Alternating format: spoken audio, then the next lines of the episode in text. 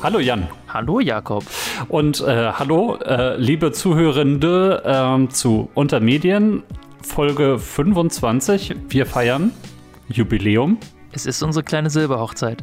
Es ist hochromantisch und äh, ja, wir sitzen hier auch schon zusammen. Nein, eben, wir sitzen nicht zusammen, denn äh, Corona macht es möglich, haben wir ja die letzten Monate schon immer getrennt voneinander gesessen und jetzt ist sogar Premiere. Wir ähm, nehmen hier in getrennten Städten voneinander auf. Stimmt gar nicht, unsere Star Trek-Folge haben wir in getrennten Städten aufgenommen. Das stimmt. Gut, aber eben davon ganz abgesehen, davon kriegt ja unsere Hörerschaft überhaupt nichts mit eigentlich. Abgesehen davon, dass es bei mir hier vielleicht noch ein bisschen Halt, weil ich noch ein wenig an Mobiliar gespart habe, aber das wird sich in der nächsten Zeit noch ein bisschen ergeben. Ähm, ja, ich hoffe, es geht euch allen gut oder wir hoffen es. Ich weiß nicht, hoffst du das auch? Ich hoffe, dass es allen gut geht. Ich möchte auch nochmal ganz herzlich willkommen sagen an alle da draußen. Das ist mir immer besonders wichtig. An den Geräten. An den Geräten. Und ähm, ja, ich freue mich richtig auf heute, muss ich sagen. Wir haben ja einiges vor äh, und äh, haben das ja auch in der letzten Folge schon angekündigt.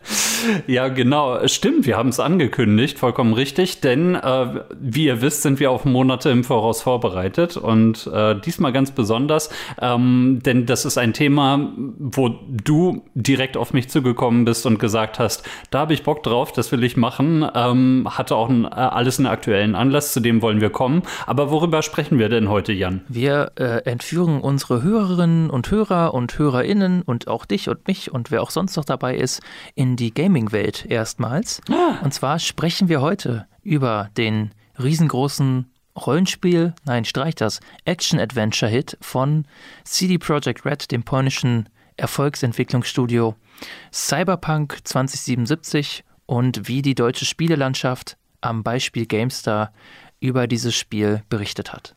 Also für die Unwissenden unter euch, äh, stellt euch vor Keanu Reeves als Videospiel. Habe ich recht? Ja, vielleicht trifft es das nicht ganz, aber das passt schon ganz gut. Ja, das passt schon ganz gut. Sein Name ist auf jeden Fall verknüpft. Davon mal ganz abgesehen, das ist natürlich nicht alles, was dieses Spiel ausmacht. Ähm, es ist für mich vor allem ein Spiel, das nach seinem Genre benannt ist, was ich relativ fantasielos finde, aber ich weiß, es gibt Gründe. Ähm, aber äh, da wir ja unter Medien sind, wollen wir ja vor allem darüber sprechen, wie die Medien, sprich ähm, eben der Gaming-Journalismus im Speziellen, ähm, mit diesem Spiel umgegangen ist.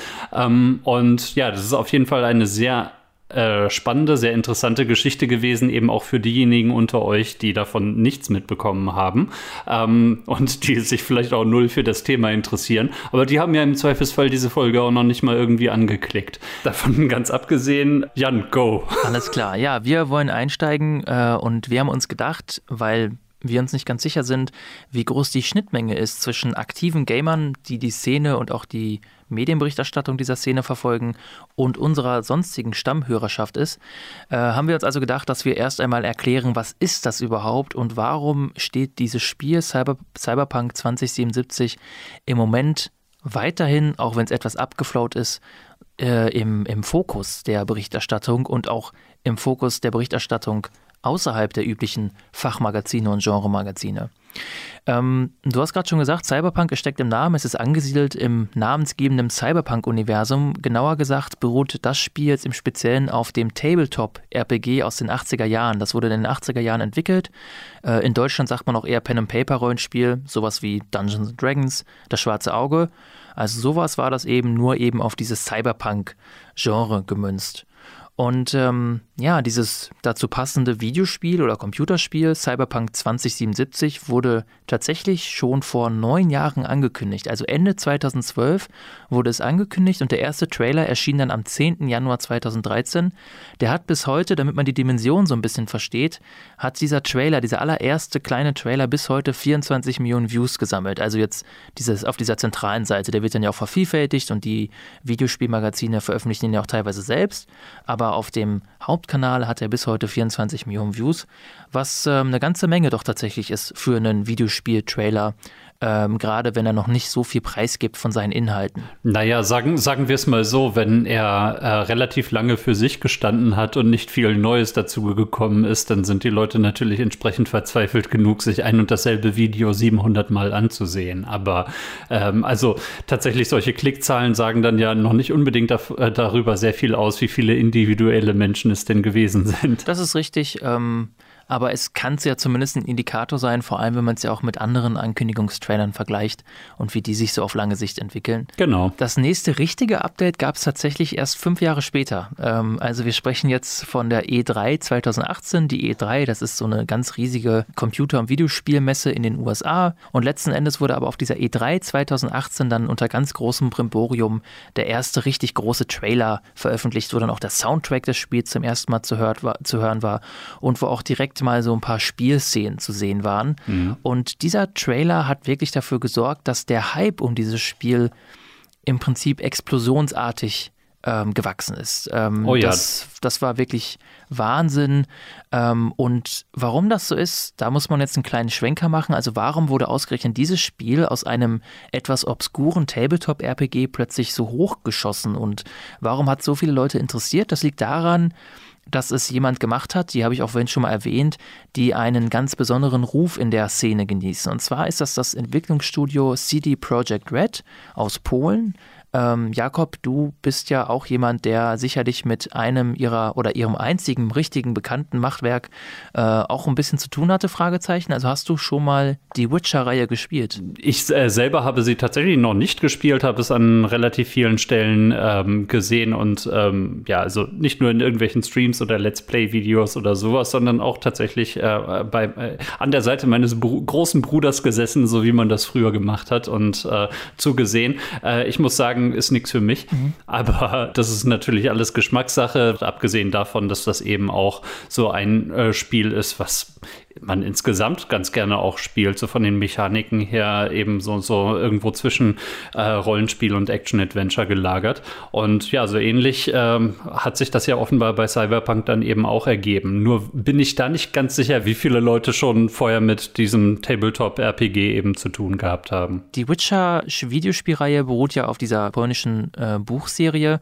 Letzten Endes war die auch schon beliebt, aber die Videospiele haben wirklich einen ganz großen Boost auch dieser ganzen Buchreihe Serie verpasst. Mhm. Und auf der Grundlage ist ja auch die Netflix-Serie jetzt entstanden mit Henry Cavill in der Hauptrolle. Diesmal ohne wegretuschierten Schnauzbart. Ne? Wie viele Leute jetzt tatsächlich Cyberpunk vorher schon in der Form auf dem Schirm hatten, weiß ich nicht. Ich glaube, es war eher weniger und generell ist das Genre wahrscheinlich auch nicht ganz so massentauglich wie dieses dann ja doch eher so im klassischen, ich sag mal, Fantasy-Mittelalter-Setting angelegte Witcher. Witcher selber oder im Speziellen der dritte Teil der Reihe, der eben dann vor einigen Jahren erschien, ähm, The Wild Hunt, ist tatsächlich eines der anerkanntesten Action-Rollenspiele ähm, der letzten Generation, also mit Preisen überhäuft.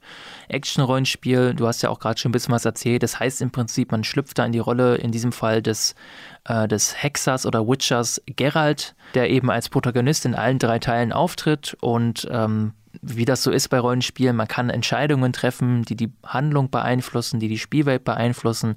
Und das Ganze war wirklich äh, dicht erzählt und hatte auch ganz viele tolle Nebengeschichten. Und das, das ist schon zu Recht sehr beliebt. Es ist wie immer vielleicht nicht ganz so toll, wie es einem alle weiß machen möchten, aber es ist schon ein sehr, sehr gutes Spiel gewesen. Dieses Spiel hat auch so ein bisschen die Leute wieder zurückversetzt äh, in eine Zeit vor einigen Jahren, als solche Action-Rollenspiele in dieser Form auch noch beliebter waren tatsächlich. Also so viele Spiele in dieser Art gibt es tatsächlich einfach nicht mehr. Tatsächlich hat sich CD Projekt Red in der ganzen Phase, in der sie Witcher 3 dann beworben haben und dann verkauft haben, ähm, auch auch ganz bewusst anders verhalten als die meisten anderen groß, großen Marktteilnehmer. Äh, sie haben zum Beispiel die Download-Contents, ähm, also richtig große Download-Content-Pakete äh, veröffentlicht, die dann äh, auch in der Regel kostenfrei waren. Ähm, sie haben auf Microtransactions äh, verzichtet, also so Mikrotransaktionen, die vor allem jüngere Spieler ansprechen sollen oder dazu provozieren sollen, möglichst viel kleinere Beträge auszugeben und äh, haben auch darauf verzichtet, irgendeinen unnötigen, nur auf Geldmacherei ausgelegten Multiplayer-Modus hinzuzufügen. Also viele Sachen, die so die Romantiker, sage ich mal, unter den Spielern, also die sich so ein bisschen in eine Zeit zurückversetzen möchten, in der eben diese ganzen Marktmechanismen, diese kapitalistischen und auch wirklich ekelhaften Marktmechanismen noch nicht stattfanden.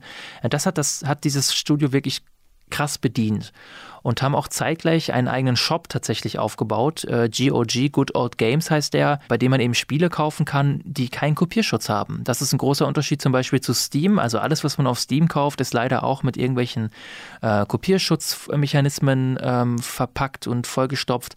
Also von daher äh, hat CD Projekt Red als Entwicklungsstudio da wirklich ganz viel ja, Meriten gesammelt und sind wirklich so die Good Guys gewesen, muss mhm. man sagen. Also diejenigen, die, die wissen, wie die Gamer ticken und was die Gamer wollen und das auch bedienen. Und ähm, dementsprechend gepaart mit der Tatsache, dass das Spiel, das letzte, das sie veröffentlicht, veröffentlicht haben, wirklich so gut ankam, waren eben ganz viele Leute ganz schnell begeistert von der Aussicht, da kommt jetzt was ganz Neues von denen in einem noch relativ unverbrauchten Genre oder Setting für dieses Genre auf dem PC oder auf der, auf der Konsole. Und da haben sich eben viele Leute drauf gefreut. Und ähm, ja, in diese ganze Gemengelage wurde dann dieser Hype systematisch weiter aufgebaut. Ein Jahr später, auf der E3 2019, da passiert es dann, du hast es vorhin schon angesprochen, plötzlich kommt Keanu Reeves auf die Bühne. Also auf der Microsoft-Pressekonferenz äh, läuft ein Trailer zu Cyberpunk und am Ende zu diesem Trailer erscheint dann eben eine Spielfigur, Johnny Silverhand, und die sieht Keanu Reeves wirklich verdammt ähnlich und sie klingt auch wie oh er. Oh ja. Und mhm. tatsächlich läuft er dann unter Scheinwerferlicht und wirklich so im Nebel gehüllt dann auf die Bühne. Und da habe ich sogar ein äh, Hörbeispiel mit dabei, damit ihr einmal hört, wie die Leute, die dann da vor Ort auf der E3 im Saal waren, auf das Ganze reagiert haben. Please welcome Keanu Reeves.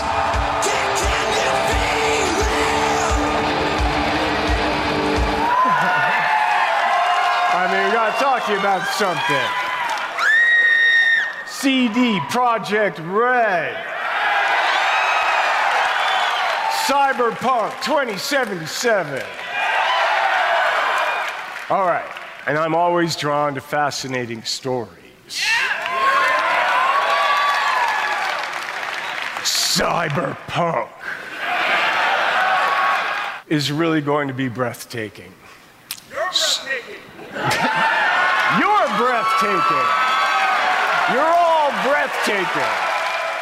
Ich glaube, äh, dieses No, you're breathtaking, das ist ein Meme, was auch weit über die Gaming-Szene hinaus gewirkt hat. Also was sehr viele Leute, glaube ich, zur Kenntnis genommen haben, ohne unbedingt einen Plan davon zu haben, äh, warum es das jetzt gibt.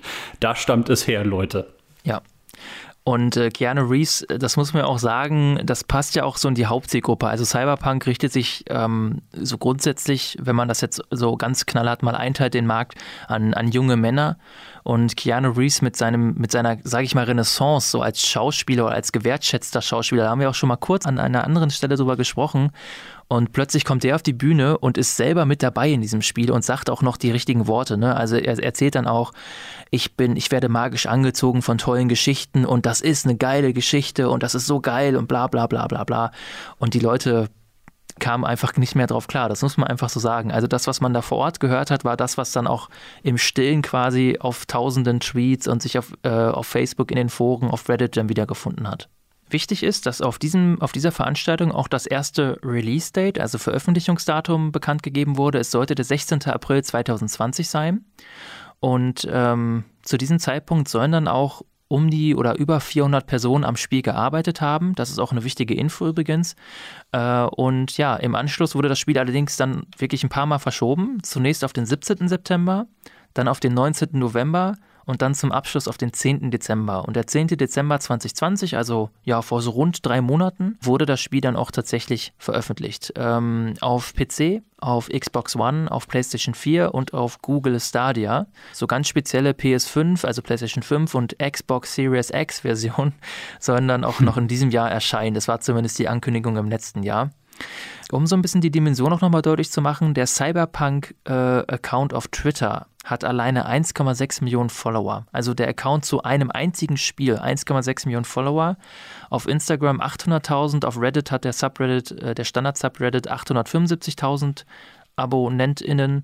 Ja, dieser ganze Hype, der spiegelt sich eben dann in ganz vielen verschiedenen Vorgängen auch wieder. Es, es steckt ja schon so, so ein bisschen mit drin, glaube ich, äh, was, was jetzt nicht nur Videospiele betrifft, sondern insgesamt äh, Sachen, äh, die wirklich mit Hype erwartet werden, dass da dann natürlich die Emotionen ziemlich hochkochen in dem Moment, wo äh, irgendwas vielleicht nicht ganz so äh, dolle ist oder du sagst, es verschoben wird oder was auch immer, schlägt das eben auch relativ schnell um in der Fanszene. Und äh, das ist, das ist eben auch so eine Geschichte, äh, mit der, denke ich, da äh, auch immer in, in der Spieleentwicklung zu rechnen sein wird. Äh, gerade wenn es eben um so große AAA-Titel, sagt man ja, dann geht. Ganz genau. Ähm, wir wollen ja nicht so viel zu vorwegnehmen, aber so wie wir das Ganze jetzt ja schon aufbauen, merkt man ja schon, ähm, auch in diesem Fall wird, wird, der Wind ein anderer werden oder in eine andere Richtung wehen. Mhm. Ja, einen Tag vor dem Release, am 9. Dezember, wurde auf dem offiziellen CD Projekt Red Twitter-Account dann nochmal in einem Tweet äh, bekannt gegeben, dass das Spiel 8 Millionen Vorverkäufe hat. Also das Spiel ist nicht mal draußen. Das muss man jetzt vielleicht auch nochmal erklären. Wie, wie kann das überhaupt sein? Also ein Spiel, das ja vor allem auch digital vertrieben wird. Also dass man auch sich einfach runterladen kann. Das heißt, es gibt keine Ressourcenknappheit. Das kann man sich ja jederzeit runterladen. Hat 8 Millionen Vorverkäufe und drei Viertel davon eben digital. Ja? Also so 6 Millionen dieser, dieser Verkäufe waren digital. Wieso sollte jemand äh, von einem Spiel von dem er eben natürlich irgendwelche Bilder und Berichte kennt, schon vorab diese 60 Euro oder 70 Euro überweisen. Naja, relativ häufig gibt es natürlich bei Videospieltiteln dann äh, noch irgendwelche Zusatzperks, die äh, dann da eine Rolle spielen, dass man dann da noch irgendwie was extra bekommt, irgendwie noch ein DLC, also Downloadable Content ähm, und so weiter. Hat das hier eine Rolle gespielt? Tatsächlich nicht. Ähm, es gab natürlich so ein paar Sondereditionen. Das gibt es eigentlich immer, auch bei CD Projekt Red. Also, dass man dann so eine, eine physische Einheit dieses Spiels erhält, also eine, eine Disc und dass man auch ein paar Goodies dazu bekommt. Was ich was, eine Karte, ein Aufkleber, ein Pullover. Also, da gibt es ganz viele Ausführungen und Varianten. Ähm, aber was du sagst, stimmt auch. In der Regel wird mit so digitalen Boni gelockt, dass man dann im Multiplayer-Modus andere Kostüme hat, dass man vielleicht äh, in Zukunft günstiger dann die weiteren Contents erhält. Das spielt aber hier keine Rolle. Die Leute wollten es einfach. Ja. Das ist eine ganz große fast schon verrückte Eigenheit dieses Videospielmarktes, dass, ähm, dass es immer ganz viele Menschen gibt, die digitale Güter vorab kaufen, ohne sicher sein zu können, was sie dort bekommen ob die am ersten Tag überhaupt spielbar sind. Das mag jetzt auch wieder komisch klingen. Wie kann das sein? Da wird ein Produkt verkauft, das nicht spielbar ist. Das ist die Realität in der Videospielbranche. Da werden unfertige Produkte veröffentlicht. Und das ist mittlerweile eher die Regel als, der, als die Ausnahme. Das ist auch ein bisschen die Krux am Internet. Früher auf Konsolen, wenn ein Spiel veröffentlicht wurde, musste das halt funktionieren. Ne?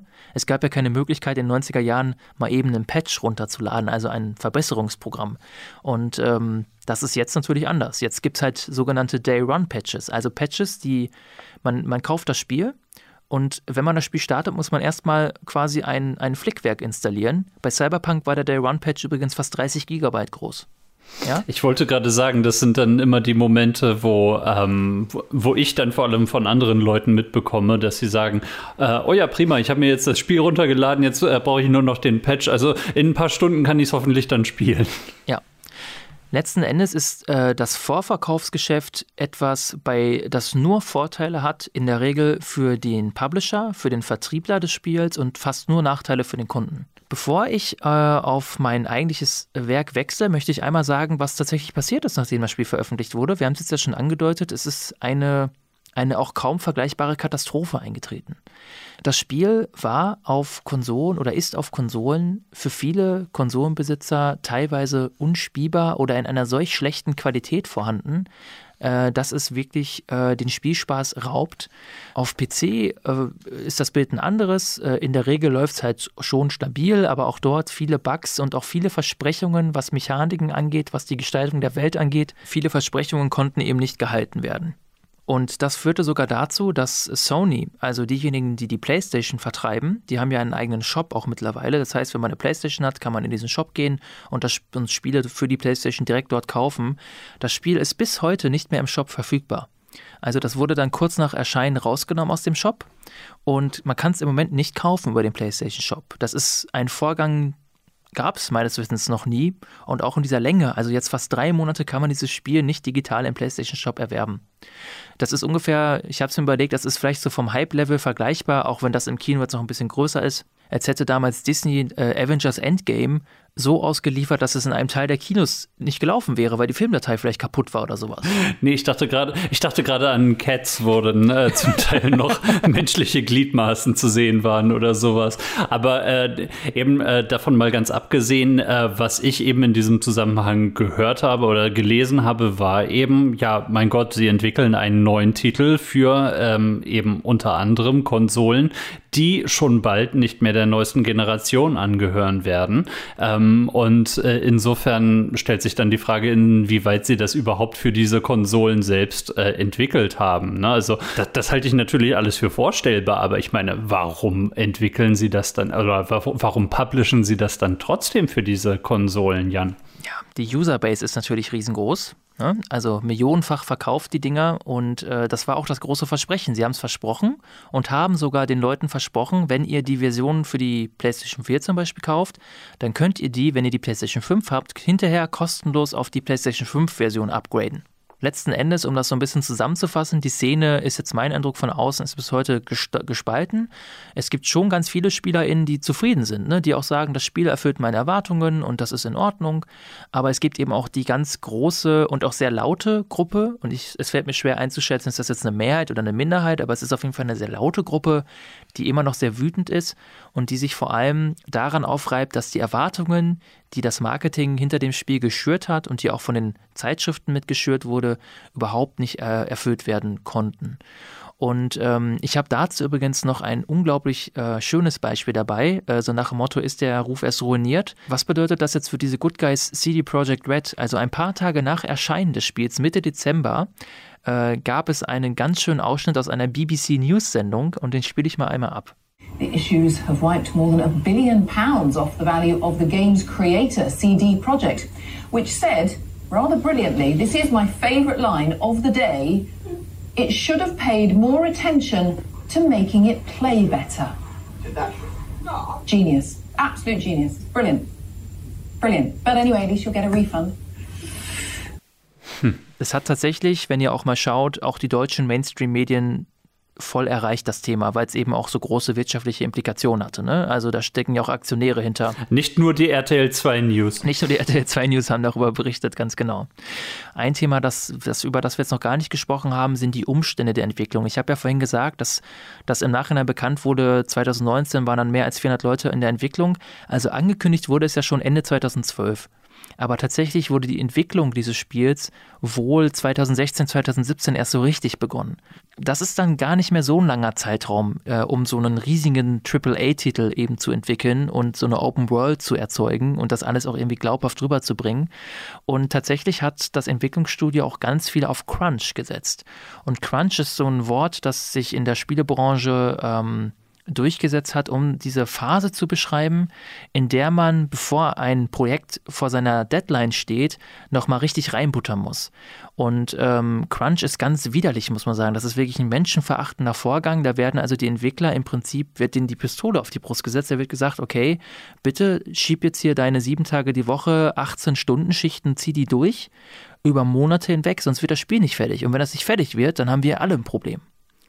Und äh, da wird eben mit Gruppenzwang gearbeitet, mit ganz vielen schlimmen Methoden. Das entscheidet, es unterscheidet sich auch von äh, Entwickler zu Entwickler natürlich und das findet zum Glück auch nicht überall statt. Aber das ist gerade leider in dieser ganz großen Branche, also in der AAA-Branche, in der wirklich die großen Entwickler sitzen und die großen Spiele entwickeln, mittlerweile wohl ein Standard geworden. Aber die Frage ist natürlich, inwiefern sollte, sollten solche Umstände zum Beispiel in der Bewertung oder Berichterstattung eines Spiels berücksichtigt werden? Also auf die Frage werden wir auch noch eingehen. Jetzt würde mich aber erstmal interessieren, Jakob, weil wir jetzt endlich, endlich, endlich auf, auf die eigentliche Berichterstattung zu sprechen kommen möchten. Hast du in der Vergangenheit oder auch jetzt überhaupt so Videospielmagazine mal gelesen? Das habe ich schon. Ich habe angefangen, äh, vor allem so als Nintendo Maniac und ähm, das war so gegen Ende der 90er. Da gab es ähm, auch mehrere äh, Zeitschriften, die speziell äh, Nintendo und äh, Spiele für die Nintendo-Systeme abgedeckt haben. Ähm, wie zum Beispiel äh, die N-Zone oder Big N. Und die habe ich beide nämlich nicht gelesen, sondern es gab noch eine dritte Zeitschrift im deutschsprachigen Raum, zumindest eine gewisse Zeit lang und die hieß Total. Und äh, die Total hat sich damit gerühmt. Ähm, ich glaube sogar schon auf der Titelseite stand es immer drauf, dass sie das einzig äh, wirklich unabhängige Nintendo-Magazin äh, seien, äh, was ja schon wunderbar eigentlich in unser Thema mit reinspielt, aber dazu kommen wir dann ja eben noch. Ähm, sprich eben ein Magazin, was nicht irgendwie ähm, darauf angewiesen ist, ähm, sich mit Nintendo ganz toll zu stellen, um weiterhin irgendwelche ähm, Spiele äh, entsprechend vorab testen zu können oder so etwas. Ähm, inwieweit es dann tatsächlich der Realität ähm, entsprach, weiß ich nicht so richtig. Fakt ist allerdings, dass es eben damals ähm, in der Total schon immer etwas sehr viel mehr kritischere Töne über manche Spiele gab als in den anderen Zeitschriften. Ähm, dann hat sich mein äh, Konsum, also mein Gaming-Konsum, ein bisschen ausgeweitet, eben auch noch in Richtung PC. Und da habe ich dann immer mal GameStar, immer mal PC Games gelesen. Das sind eben auch so die, also mit die zwei größten Namen, äh, auch heute noch auf dem, ähm, auf dem Gaming-Zeitschriftenmarkt. Ähm, und ähm, ja, gibt es ja auch äh, noch bis heute. Und da war dann zum Beispiel auch immer super, wenn es dann noch irgendwie gratis CD-ROMs gab mit irgendwelchen Spielesammlungen von irgendwelchen Lulli-Spielen. Aber nein, das, ähm, das war schon immer ganz toll. Ähm, nee, und das habe ich dann eigentlich auch immer ganz, ganz gerne von A bis Z durchgelesen also ich habe noch Erinnerungen daran, dass ich die Screen Fun immer gern gelesen habe. Ich weiß nicht, ob, die, ob, du die noch kennst. Die war vielleicht nach deiner Zeit. Nee, sagt mir sogar dunkel was, ja. Das war die Bravo Screen Fun, also die. Ach ja, jetzt wo du Bravo dazu ja. sagst, jetzt weiß ich ja. also die habe ich immer super gern gelesen, als ich klein war. Und dann habe ich äh, tatsächlich eine Zeit lang ähm, die Computerbild-Spiele, das ist ganz schlimm im Nachhinein, mhm. ähm, mir geholt, weil da auch immer diese Gratis-Spiele-CDs äh, beilagen. Und ähm, das hatte die Gamestar ja auch. Aber die GameStar habe ich tatsächlich dann erst später und wenn dann auch eher so vereinzelt gekauft und so, so richtig, dass ich mal so ein Magazin lange angehangen hätte, gab es bei mir gar nicht, jetzt bis auf die Screen Fun. Weil dann glaube ich auch, als ich 14, 15 war und dann ja auch einfach im Internet unterwegs war, hatte sich das dann erledigt, ne? Genau, dann kommt da Online-Content. Um die GameStar soll es heute aber auch dann gehen. Also ist ja schön, dass du sie auch kennst. Also ich denke, fast jeder deutsche Spieler Spieler hat den Namen zumindest mal gehört, ist tatsächlich auch immer noch so das bedeutsamste PC-Spielemagazin auf dem Markt hier in Deutschland ist 1997 zum ersten Mal veröffentlicht worden und hat auch ein Schwestermagazin, seit es vom gleichen Eigentümer aufgekauft wurde, nämlich die Game Pro. Die wurde wiederum 2002 gegründet und die GameStar und die Game Pro, die bilden so eine kleine Einheit. Die GameStar kümmert sich um alles, was mit PC zu tun hat und die Game Pro um alles, was mit Konsolen zu tun hat. Wenn ihr auch die Webseiten heutzutage besucht, die haben das gleiche Design, nur andere Farben, äh, aber auch andere Inhalte natürlich um so ein bisschen die Dimension auch darzustellen, denn der äh, Zeitschriftenmarkt als solcher hat schon seit Jahren oder Jahrzehnten ja mit rückgängigen Verkäufen äh, zu kämpfen und äh, beim äh, Computerspiele-Zeitschriftenmarkt äh, ist das sogar noch viel extremer. Ich habe mal geschaut, wie viel von denen werden überhaupt noch verkauft und die letzten Zahlen die, der, die die IVW erfasst hat. Die IVW, das ist die Informationsgemeinschaft zur Feststellung der Verbreitung von Werbeträgern. Also da kann man sich dann als Verlag äh, sozusagen anmelden. Ich hatte kurz Angst, dass das äh, V für Feststellung steht, aber. Äh, da kann man als Verlag sich dann anmelden mit seinen Produkten und kann darüber eben dann auch erfassen, okay, wie viele wurden verkauft und dann kann man dann die Werbeplätze günstiger verkaufen.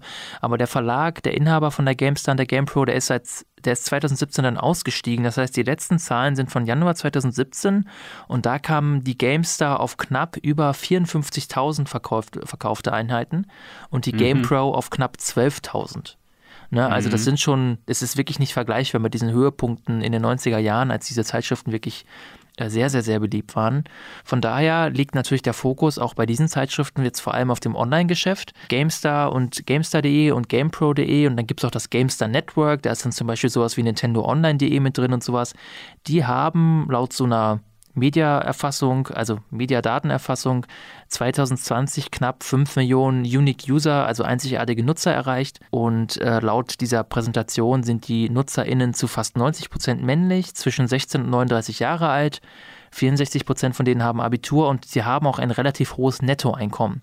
Wir haben also mit einer überwiegend männlichen und auch relativ wohlhabenden Zielgruppe zu tun, denn Spielen ist ja auch relativ teuer, muss man sagen. Ja, du hast es vorhin angesprochen, ne? wenn, wenn zum Release-Date äh, so ein Spiel wie Cyberpunk dann gerne irgendwie 70 Euro kostet, das ist eine Stange Geld. Sowas habe ich früher in D-Mark für neue Spiele bezahlt, höchstens. Ja.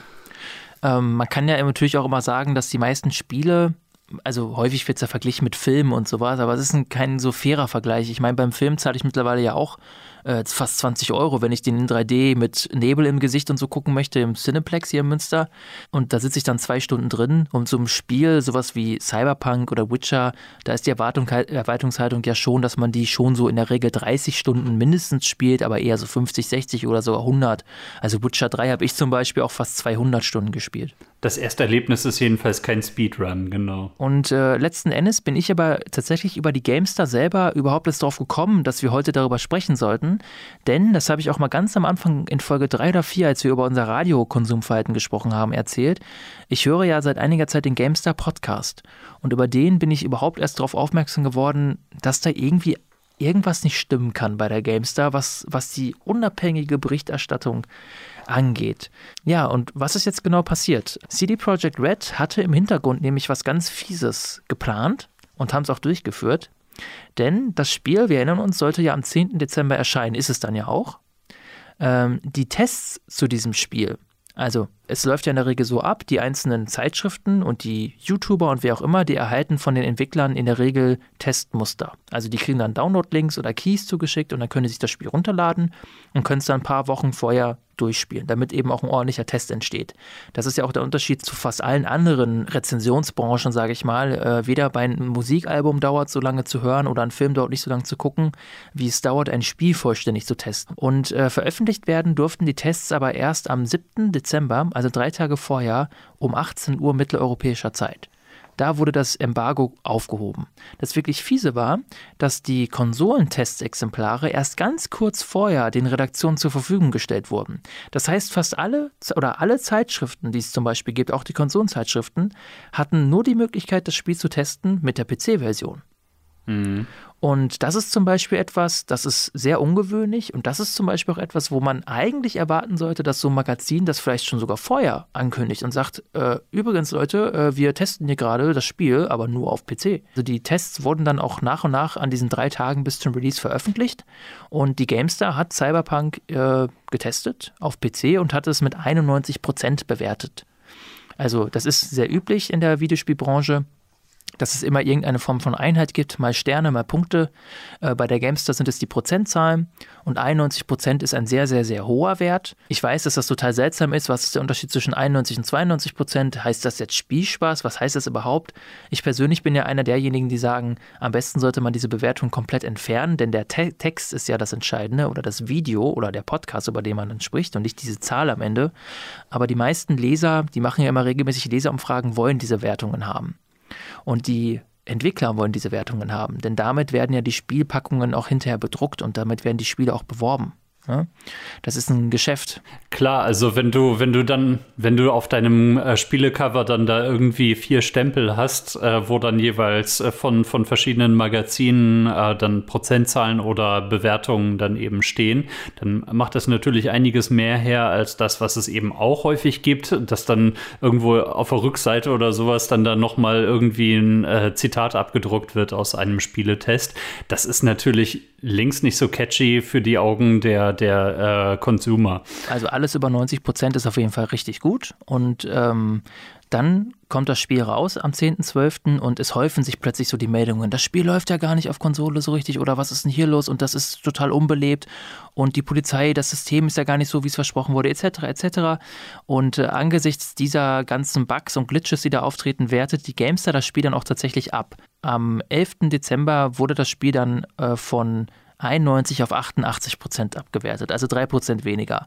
Auch da wieder die Frage, was heißt das jetzt? Kein, äh, ganz ehrlich, es ist schon alles Quatsch mit diesen Zahlen, aber nun gut. Naja, gut, aber also sagen wir es so, es ist zumindest von einem Zehnerbereich in den nächst drunter liegenden dann abgestuft worden und äh, naja, das sagt dann vielleicht schon was aus, aber ich meine für sehr viele Leute, die dann eben sich auch auf diese Wertung vielleicht verlassen mit 91 Prozent und sich das äh, Spiel direkt zum Release dann äh, eben kaufen, ist dann dann sozusagen der Schaden ja schon angerichtet. Fairerweise muss man sagen, dass jetzt die GameStar hat ja wirklich das PC-Spiel getestet und wurde so wie viele andere Magazine auch an der Nase rumgeführt, denn die Version, die sie zum Testen hatten, war nicht die Version, die am Ende erschienen ist.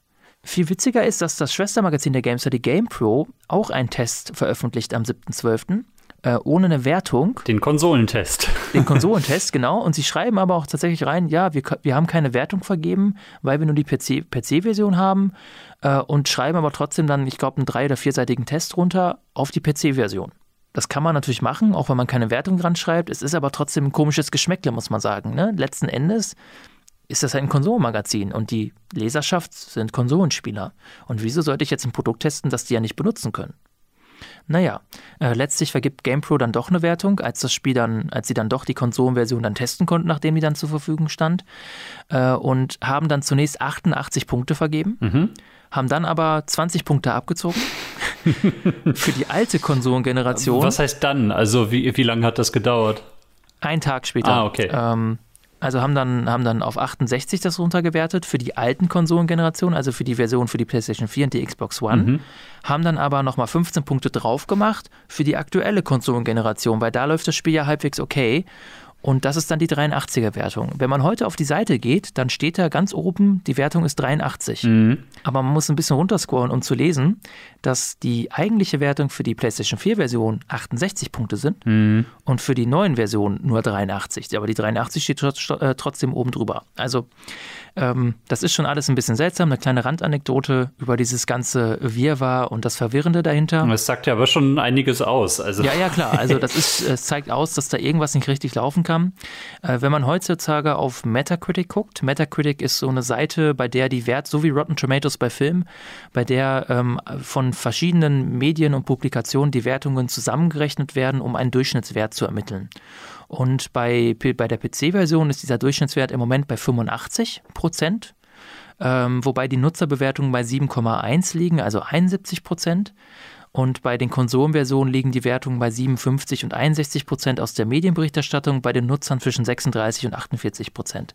Also die Konsolenwertungen sind deutlich geringer ja. und die Nutzer, wie man sieht, haben eine deutlich geringere Meinung von dem Spiel als die Fachzeitschriften. Interessant ist hierbei übrigens auch, dass es mittlerweile Entwicklungsstudios gibt, die von ihren Publishern einen Bonus erhalten, wenn die Spiele eine gewisse, eine gewisse Metacritic-Score-Wertung überschreiten.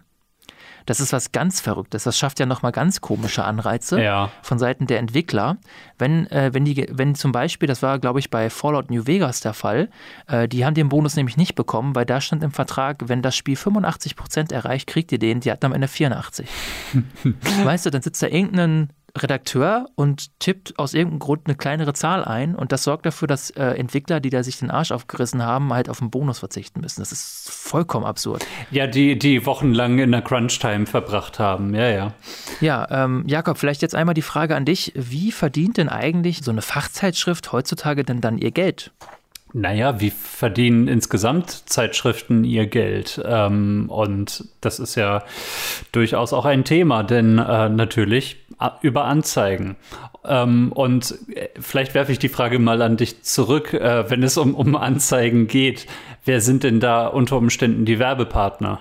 Tja, Leute, die gerne Spiele spielen, kaufen sich eine Zeitschrift mhm. und dann wissen natürlich die Werbepartner, ach, die spielen gerne Spiele ja. und dementsprechend sind die Werbepartner meistens diejenigen, die die Spiele herstellen. da beißt sich die Katze so ein bisschen in den hm. Schwanz. Das ist vielleicht ein Problem. Das ist, äh, also vieles von dem, was wir heute besprechen, lässt sich fast schon, lässt sich fast eins zu eins auf diese ganze Lokaljournalismus-Problematik übertragen. Stellen wir uns vor, eine größere Brauerei in Münster äh, bringt eine neue Sorte auf den Markt und äh, äh in einer größeren Zeitung in Münster erscheint zur selben Zeit der exklusive Test wie erfrischend ist das neue Bier? Ähm, so etwas ist, ist vorstellbar und äh, kommt auch durchaus vor. Da ist dann äh, immer natürlich, gerade wenn es um Bier geht, natürlich ein Geschmäckle dabei wieder. Ne? Der Vollständigkeit halber muss man sagen, ähm, natürlich verdienen die ja auch immer noch an den Heftverkäufen, an den Abos. Aber das haben wir jetzt ja schon festgestellt, das ist ja mittlerweile so gering geworden. Ja. Ähm, die GameStar hat noch was Spezielles. Die haben das, die haben das sogenannte Online- oder das Digital-Abo GameStar Plus. Da kann man dann für 5 Euro im Monat oder, oder ein bisschen weniger, wenn man es auf lange Sicht bucht, kann man dann exklusive Inhalte lesen. Letzten Endes wird aber jetzt schon deutlich, dass da eine ganz, ganz ähm, verdächtige, sage ich mal, Verstrickung stattfindet zwischen denjenigen, die Bericht erstatten und denjenigen, über die Bericht erstattet wird. Ja. Und äh, ich habe dazu jetzt drei Themen vorbereitet, die die GameStar im Speziellen betreffen, bei denen ich diese Gesamtproblematik als ähm, ganz exemplarisch sehe. Das erste Thema, das bei der GameStar und CD Projekt Red und Cyberpunk 2077 ganz besonders ins Auge gestochen ist, ist die Masse an der Berichterstattung und auch die Inhalte dieser Massenberichterstattung. Ja. Ich habe das jetzt hier bei mir auf meinem Papier überschrieben mit Henne oder Ei. Da sind wir wieder bei diesem Thema mediale Wirklichkeit. Mhm. Ähm, und zwar ist die Frage ja auch, ist dieser Hype ähm, so groß geworden, weil die Zeitschriften auch darüber so krass berichtet haben? Oder ist der Hype sowieso schon da und die Zeitschriften müssen darüber berichten, weil, weil ja das Interesse da ist? Mhm. Und ich habe dazu tatsächlich mal eine kleine Auswertung vorgenommen und habe hab nachgesehen, wie viel Content ist zu Cyberpunk 2077 auf GameStar.de erschienen. Und mit Content meine ich sowas wie eine Neuigkeit, ein ganzer Artikel, Videos, Bildergalerien, Guides etc. etc. Ja. Und habe das jetzt nur mal auf das Jahr 2020 bezogen, doch auf dieses Jahr so ein bisschen. Also von Januar, also vom 1. Januar 2020 zu Jahresbeginn bis zum 6.12., also bis zum Tag vor dem Erscheinen des Tests dieses Spiels, hat die GameStar 164 dieser Contents veröffentlicht. Im Zeitraum vom Erscheinen des Tests, also am 7. Dezember, bis Ende des Jahres, bis zum 31. Dezember, also in diesen rund drei Wochen, wurden 81 Inhalte veröffentlicht. Ja. Da sind wir jetzt insgesamt schon bei 245. Und bis zum 28. Februar, also bis zum Ende des Monats Februar dieses Jahres, kamen dann nochmal, ich glaube, so um die 50 dazu. Und insgesamt waren das jetzt also seit 1. Januar 2020 bis zum 28. Februar 2021 298 Inhalte. Und das sind jetzt nur die, die ich so grob gezählt habe. Ich weiß nicht, ob, die nicht, ob da vielleicht welche nicht richtig getaggt wurden. Äh, die Zeitschrift mal ganz außen vor gelassen. Das sind 425 Tage jetzt genau gewesen.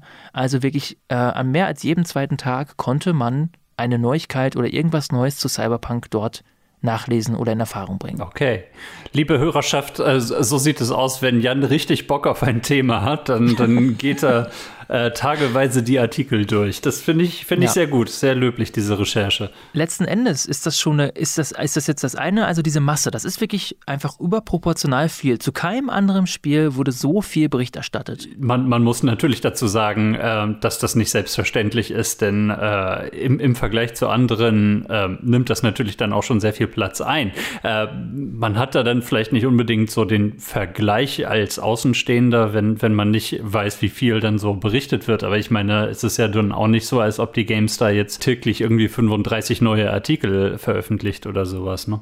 Genau. Dann kommt natürlich noch dazu, dass der Inhalt dieser ganzen medialen Erzeugnisse der GameStar zum allergrößten, überwiegenden, maßgeblichen Teil nicht kritisch sind. Also es gibt kaum Informationen zum Beispiel zu, zu diesem Thema Crunch Time. Und es gibt auch kaum Artikel darüber oder sage ich jetzt mal Artikel, die gut recherchiert sind, gerade nachdem das Spiel dann erschienen war und die ganzen Probleme aufkamen, dauerte es wirklich eine Zeit lang, bis das überhaupt auf der GameStar.de Plattform stattfand. Ja. Also dieses, dieser riesige umgekehrte Hype, sage ich mal, dieser, dieser Shitstorm, der sich da dann auf einmal auftat und, ähm, und die ganzen Probleme, die dann da auftraten. Ähm, das war schon wirklich sehr, sehr, sehr auffällig und vor allem, ähm, um das nochmal so ein bisschen diese Dimension deutlich zu machen, einer der Mitglieder der Chefredaktion, äh, Michael Graf, der äh, wirklich, denke ich, auch wahrscheinlich einer der Hauptverantwortlichen ist, weil der auch für GameStar Plus verantwortlich ist, äh, der hat wirklich ganz viel Content beigesteuert und hat zum Beispiel, als er die Demo zu dem Spiel spielen konnte, einen Artikel veröffentlicht von, mit 15.000 Wörtern, wie er selber gesagt hat. Natürlich steht im Artikel drin, Achtung, Achtung Leute, es ist nur die Demo. Das muss nicht sein, dass das am Ende auch so ist, aber wenn man ganz ehrlich ist, ist das dann wirklich ein kleines Feigenblättchen. Allein der Umfang dieses Artikels deutet ja darauf hin, das ist hier was ganz Besonderes. Und darauf könnt ihr euch unglaublich freuen. Ja. Nun gut, das ist Themenkomplex 1. Thema 2, wo ich eine große Problematik sehe, ist die Produkterstellung der Gamester selber. Also die verkaufen ja auch ihre eigenen Produkte. Sie verkaufen ihre Zeitschrift und sie verkaufen vor allem auch auch was Spezielles, ähm, denn zu Cyberpunk ist natürlich auch ein Sonderheft erschienen. Ja. Das ist die sogenannte GameStar Black Edition. Das gibt es häufiger mal. Das kann man im Shop auch nachkaufen, alles. Und die kostet 9,99 Euro. Und äh, wenn man sich die anschaut, man kann online so die ersten zehn Seiten durchblättern als Leseprobe, mhm. dann sieht man, ähm, also einmal hat das Ding 148 Seiten. Und das ist Mitte Januar erschienen. Also ne, das hat dann, glaube ich, noch einen Monat gedauert, äh, bis das ganze Ding dann, dann draußen war.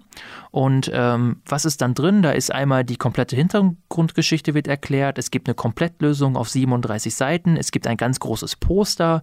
Und es gibt auch, wenn man das, wenn man dieses Heft kauft, kriegt man 30% Rabatt auf Cyberpunk Merchandise im Merch Store für ausgewählte Artikel im CD Projekt Gear Store bis zum 30.04.2021. Ich habe irgendwann ausgeschaltet, während du diesen Satz gesagt hast, aber ja. Also es gibt einen Rabattcode für den Online-Shop des Entwicklers, um sich ja. dann Merchandise zu kaufen für das Spiel. Okay, danke, dass du es nochmal verkürzt gesagt hast. Ähm, ich denke, so war es pointierter. Ne? Und wo ist jetzt das Problem? Die können ja machen, was sie wollen, klar. Ne? Aber wenn man sich das mal vorstellt, die entwickeln da in ganz kurzer Zeit ein riesiges Sonderheft. Da wird also auch einigermaßen Brainpower und Geld investiert. Und ähm, natürlich läuft so ein Heft ja dann besonders gut, wenn viele Menschen das Spiel auch gekauft haben.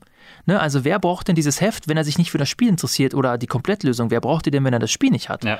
Wenn jetzt aber das Spiel selber schlecht bewertet wird und vielleicht weniger Leute dieses Spiel kaufen, dann hat die Gamestar selber ja auch ein Problem, weil dieses Heft, da haben sie ja schon die Zeit investiert und haben sich herangemacht.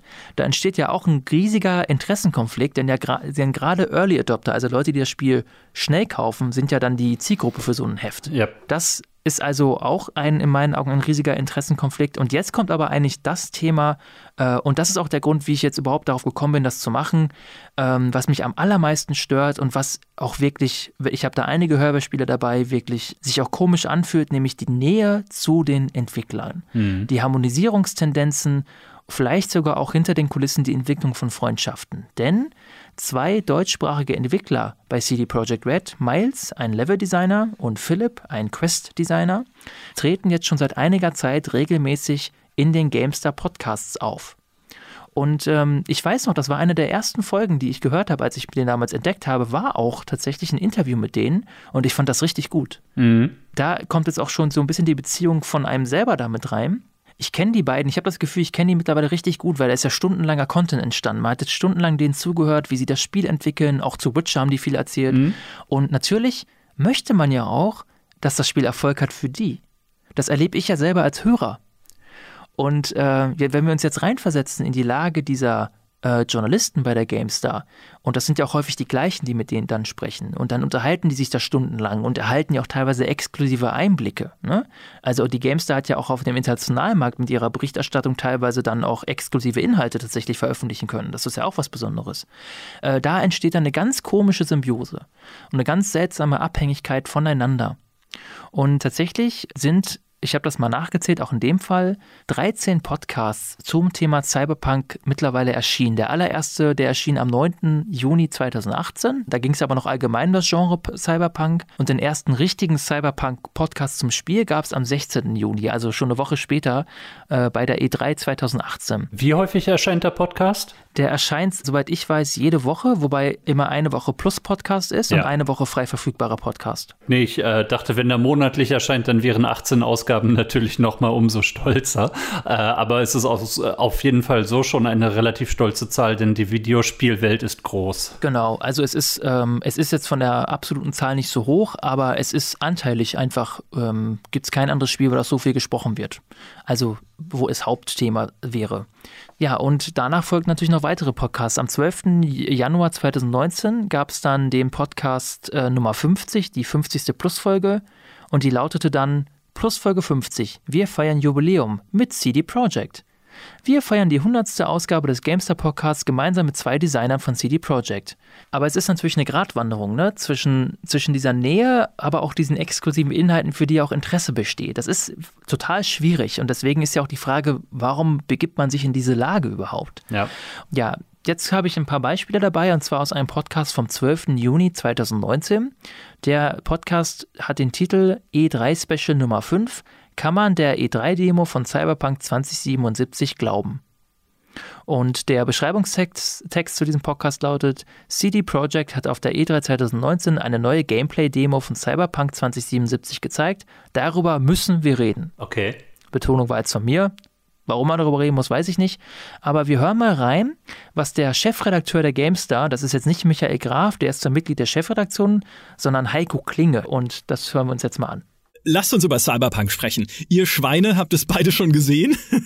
Ja. mein Neid ist euch äh, gewiss. Faszinierend, was, was sie gezeigt haben. Das ist natürlich auch immer schwierig, da als, als Journalist mit der gebotenen Neutralität mhm. sich das Ganze anzuschauen. Ähm, aber selbst wenn man wirklich sehr neutral sich das zu Gemüte führt, ähm, ist, muss man einfach objektiv feststellen, dass dieses Spiel einfach Dinge macht, die ich in dieser Qualität und Ausprägung schlicht noch nicht gesehen habe.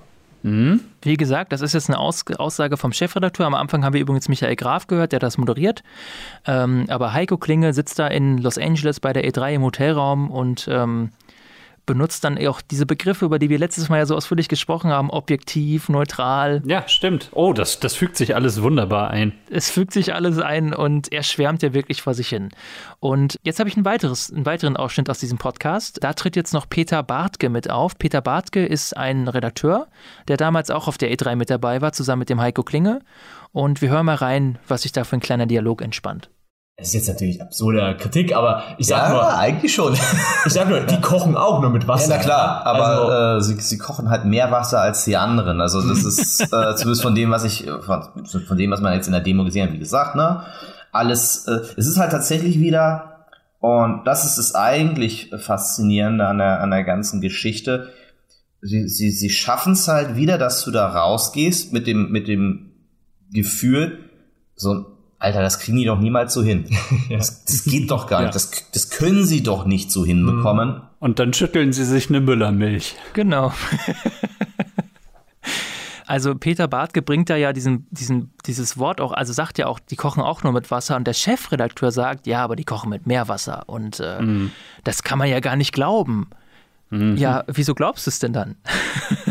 also das ist ja im Nachhinein ist das ja vernichtend äh, sich das anzuhören, meiner Meinung nach, äh, angesichts dessen, was dann ja wirklich geschehen ist. Und wir sprechen ja vom Jahr 2019, in dem Sie darüber sprechen, zu einem Zeitpunkt, an dem das Spiel, wie man ja hinterher weiß, wirklich ja nicht mehr ansatzweise fertig ist. Sondern diese Demo, das ist ja auch Standard in der Branche, leider, diese Demos werden ja wirklich auf absolute äh, kleine Räume und auf absolute Spielbarkeit speziell für diese Messen angelegt. Und in der Regel kann man die mittlerweile sogar gar nicht mehr selber spielen, sondern die werden vorgespielt. Man sitzt als Journalist in so einem kleinen Kinovorführsaal und schaut sich an, wie ein Entwickler das Spiel spielt. Und auf dieser Grundlage bildet man sich dann seine Meinung. Ich denke, da gab es ja auch prominente andere Fälle, so ein Spiel wie Watch Dogs Teil 1, wo äh, auf der E3 eben ein Trailer gelaufen ist, beziehungsweise dann Gameplay zu sehen war, vermeintliches Gameplay äh, mit also bombastischer Grafik und so weiter, nur damit es eben in der Endversion des Spiels dann doch sehr abgespeckt aussah und äh, dann hinterher alle enttäuscht gewesen sind. Ähm, das heißt, dass dann diese speziellen Filmchen, hast du es eben genannt, oder die, diese Vorführungen dann wirklich nicht die Realität ähm, zeigen müssen, wie es am Ende aussieht. Was jetzt auch ein bisschen Geschmäckle noch zusätzlich mit reinbringt, denn die Präsentation dieser Demo, die erfolgt äh, auf der E3 durch Miles. Also einen von denen, den die Games ja gut kennt, der ist der Ansprechpartner jetzt auch noch vor mhm. Ort. Ja? Äh, das heißt also, der Chefredakteur Heiko Klinge setzt sich dann da irgendwann nachmittags rein, schaut sich das dann an und dann der kennt ihn ja auch, diesen Miles, dann unterhält man sich natürlich auch noch auf Deutsch. Also da kommt so ganz viel zusammen und dann sitzt er hinterher abends in seinem Hotelraum und haut eben solche Aussagen raus über eine Demo. Jetzt habe ich noch ein Beispiel, äh, ein Hörbeispiel oder einen Ausschnitt aus diesem Podcast mit dabei, wo sie auch noch mal ein wenig auf dieses Thema tatsächlich eingehen. Wir haben halt auch eine Pflicht dem Leser gegenüber und natürlich klar zu sagen, wenn was halt auch mal nicht so gut ist und so. Und das machen wir ja auch. Habe ich jetzt keine Bedenken eigentlich. Ähm, aber ähm, das ist schon was anderes, wenn du halt diese Leute eben da direkt vor dir hast und du siehst, wie zum Beispiel der Miles am Anfang der, der ersten noch guckt so, oh, die letzte Reihe ist noch voll leer, da ist überhaupt noch keiner. Das ist das Verrückte, das ist, das zieht sich auch durch dieses ganze GameStar-Paradoxon, würde ich fast schon sagen. Die wissen das auch alles. Die haben auch so einen Verhaltenskodex veröffentlicht, noch, noch davor tatsächlich, ähm, in dem sie auch das reflektieren. Und auch der Chefredakteur, war es jetzt wieder der Heiko Klinge, spricht jetzt auch darüber. Ja, äh, natürlich muss man auch über das berichten, was nicht gut ist. Aber dann ist man ja auch den Leuten nah. Er sagt es ja auch noch selber. Der Miles steht dann da, der ist irgendwie nervös und so. Das, das ist hochgradig interessant, sich das da auch anzuhören. Aber angesichts dessen, was dann ja auch passiert ist, fühlt sich das komisch an, jetzt auch im Nachhinein. Ich habe diesen Podcast auch damals schon gehört und dachte damals schon, ah, okay. Jetzt wird es aber langsam komisch, ne? weil, ähm, weil ich dieses Interview, das die dann geführt haben, Miles und Philipp total spannend fand.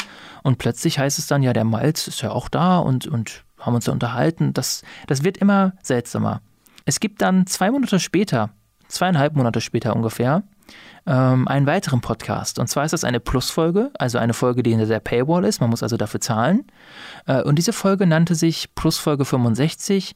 So entstand die Gamescom-Demo von Cyberpunk 2077. Ja, also diese Demo lässt die nicht los, ja. Mhm. Und der Beschreibungstext zu diesem Podcast lautet: CD Projekt Reds Level-Designer Miles und Quest-Designer Philip erzählen, wie viel Aufwand wirklich in 45 Minuten Messedemo fließt. Und ähm, ich möchte da jetzt zum Auftakt einmal auch ein Hörbeispiel abspielen, wie dieser Podcast funktioniert hat. Es stehen auch noch fünf Biergläser auf dem Tisch, um die herum wir diese verkabelten Mikrofone reichen müssen. Warum sind diese Biergläser da, Micha? Beziehungsweise, das kann Miles erzählen, war doch seine Idee, oder? Äh, ich glaube, diese Idee entstand zwischen mir und Micha gestern auf der äh, Branchenparty im Suff.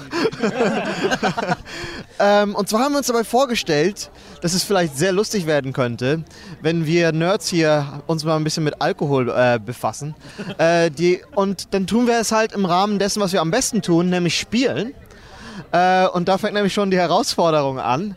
Ähm, wir haben uns gedacht, dass wir jetzt ein kleines Trinkspiel spielen werden. Ja, ist doch normal, ist doch bei Berichterstattung aus dem Bundestag auch Standard.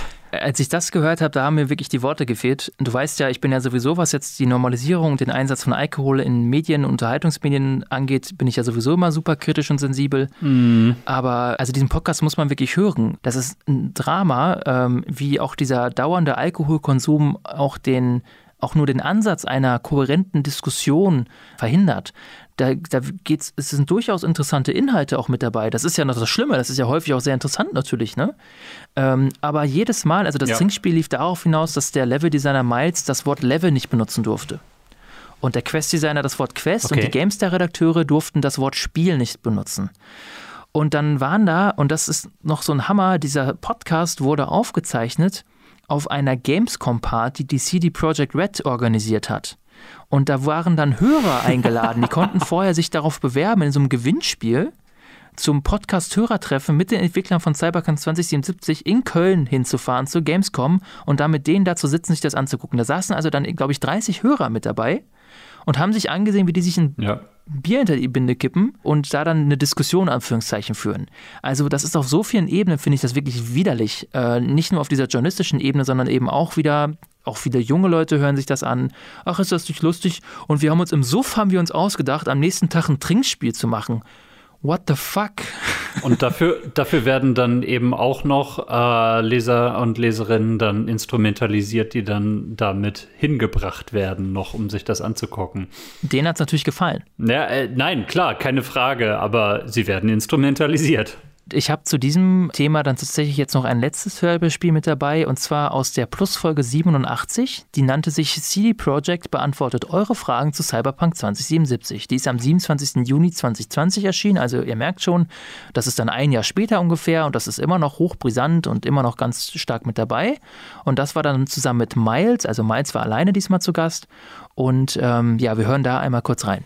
Cyberpunk 2077 ist endlich ein Spiel. Also okay, es war schon immer ein Spiel, aber jetzt ist es ein Spiel, das ich selbst spielen konnte. Vier Stunden lang habe ich mich durch den Prolog geschossen, geschlichen und geredet und einen Teil der Open World erkundet. Und da gibt's einfach so viel zu besprechen und zu erklären, dass mir selbst nach dem knapp 14.000 Wörter langen Artikel, den ich für GameStar Plus geschrieben habe, äh, noch denke, Mensch, das hättest du noch ausführlicher beschreiben können. Mein Name ist Michael Graf und ja, ich glaube, ich habe ein Problem.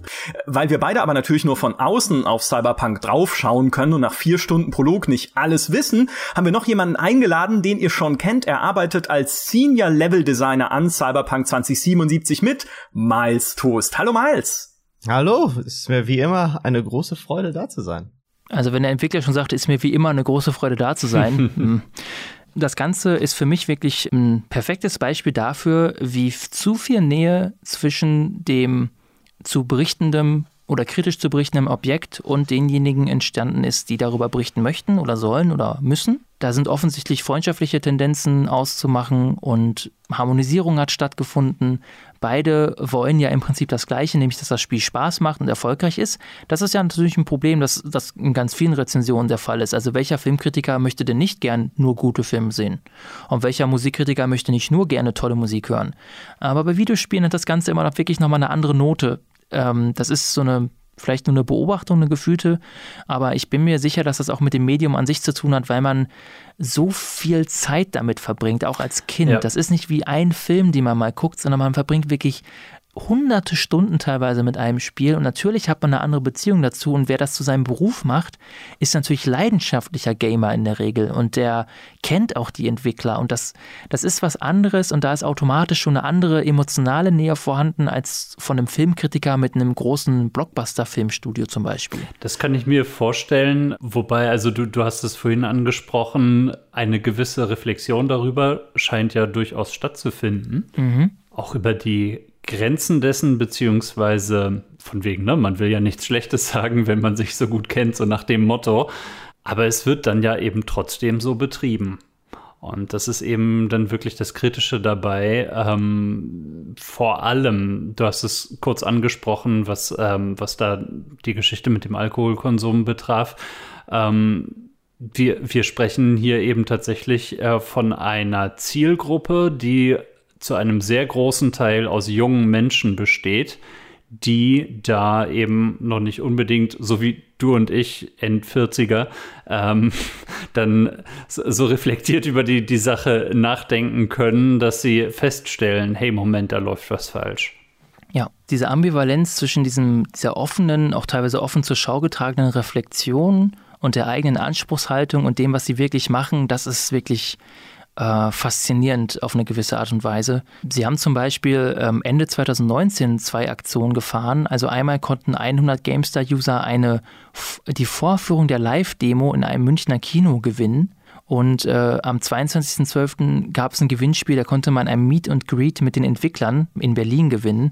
Aber natürlich vermengt sich das da auch. Also zum Beispiel in den Bürgermedien sind ja Gewinnspiele komplett verboten. Und das hat auch seine absolute Richtigkeit. Ich finde das sehr gut, dass das so ist. Ähm, das ist jetzt in der freien Wirtschaft nicht grundsätzlich verboten, ist aber natürlich, wenn es so erfolgt, schon auch wieder mit einem komischen Geschmäckle verbunden. Gerade wenn natürlich irgendwie äh, das Ganze mit journalistischen Mitteln umgesetzt wird, was, was man da an, an Medium hervorbringt. Denn äh, es geht ja letzten Endes wirklich äh, auch darum, ähm, ja, tatsächlich äh, Videospiele zu untersuchen auf ihre Qualitäten oder auf ihre Nachteile und so weiter ähm, und eben auch durchaus kritisch über die Branche zu berichten. Wenn dann eben so eine Kritik überhaupt keinen Platz mehr bekommt, dann äh, ist das einfach hochgradig fragwürdig. Ja. Es gab zum Beispiel einen Artikel, der ist erschienen am 23. November 2019 und da hat dann ein Kommunikationswissenschaftler darüber berichtet, wie man sich davor schützen kann, zu enttäuscht zu sein und dem Hype nicht zu verfallen. Und das ist ein ganz schöner Artikel tatsächlich. Und dann gibt es aber einen Nutzerkommentar darunter von Nutzer Flip147, der schreibt oder sie schreibt, wenn man sich jetzt zum Beispiel die Vorberichterstattung der GameStar über Cyberpunk 2077 anschaut, dann wird damit ja aktiv ein massiver Hype generiert. Gemessen an den tatsächlich verfügbaren Infos, Stichwort E3-Demo, gibt es da schon immense Anzahl an Artikeln. Und diese fallen alle auch noch so positiv aus, dass man ja ein Herz aus Stein haben müsste, um nicht gehypt zu sein. Bedenkt man dann, dass zu dem Zeitpunkt noch niemand das Spiel selbst gespielt hat, auch der Redakteur selbst nicht, sind das vielleicht doch etwas zu viel der Vorschusslorbeeren. Was nun die Gründe für so eine teilweise sehr subjektive Betrachtung sind, also von der Redakteur ist selber gehypt über Hype generiert Klicks bis hin zu er ist gekauft, spielt dabei ja erstmal eine untergeordnete Rolle. Im Artikel steht, der Leser muss allzu positive Previews richtig einordnen können. Das mag für sich genommen stimmen, aber eigentlich wird da die Verantwortung, die Fachpresse stellt objektive Previews bereit, einfach weitergereicht. Und ich fand diesen Kommentar echt super passend und auch sehr schön ausgeführt. Ja. Tatsächlich hat da Michael Graf, das ist wie gesagt der, das Mitglied der Chefredaktion, der in den Kommentaren noch immer sehr aktiv ist, der hat dann darauf noch geantwortet, Wir betonen ständig, auch bei Cyberpunk 2077, dass erst der Test zeigen wird, wie gut ein Spiel wirklich wird und dass ihr bitte nicht vorbestellen sollt. Und er schreibt dann auch noch viel mehr, aber da wollte ich nochmal zeigen, die sagen das dann zwar immer, also auch Michael Graf schreibt hier, wir betonen das ständig und das stimmt auch. Also in den meisten oder in vielen der größeren Artikeln steht das dann irgendwie an einer Stelle. Aber das widerspricht halt der gesamten Aufmachung drumherum, diese Masse, diese Besch Dauerbefeuerung, ja. dieses, dieses Reinholen dieses Themas in das eigene Magazin, das steht in keinem Verhältnis zu diesen kleinen Warnhinweisen. Also das ist kein fairer Umgang mit der eigenen Leserinnenschaft und meines Erachtens nach deswegen auch wirklich journalistisch äußerst fragwürdig und auch sicherlich nicht unabhängig in der Berichterstattung. Mhm. Also vielleicht unabhängig vom Entwickler, das kann ja sein, aber nicht unabhängig von den eigenen wirtschaftlichen Interessen, die das Ganze natürlich vorantreiben und befeuern. Denn die Artikel werden ja geklickt und gelesen, das ist ja das Dramatische. Und die werden geklickt und gelesen, jetzt natürlich auch unabhängig davon, ähm, ob äh, dann das, das Werbebanner auf der entsprechenden Seite von CD Projekt Red äh, stammt oder von irgendwem anders oder was auch immer. Das sind dann natürlich einfach reale Werbeeinnahmen. Ne? Ganz genau. Um das jetzt zum Abschluss zu führen, also dieses, dieses GameStar-Ding, ähm, am 27. Januar ist ein Artikel erschienen auf GameStar.de, der lautete, bei Cyberpunk 2077 haben wir alle Fehler gemacht, auch GameStar. Oh. Und in dem Artikel führt Peter Bartke dann eben aus, das ist der auch vorhin schon einmal kurz vorkam in einem der Podcast-Beispiele. Äh, da führt er eben aus, dass natürlich die Presse auch eine Schuld trägt, auch GameStar, und kommt am Ende zu einem Art Lösungsfazit und schreibt darin, wir müssen bei GameStar künftig noch klarer kommunizieren, was wir da eigentlich gesehen und mit den Entwicklern besprochen haben und was nicht. Zwar haben wir das auch bei Cyberpunk 2077 schon hervorgehoben, aber wohl nicht ausführlich genug, sodass falsche Erwartungen entstehen konnten.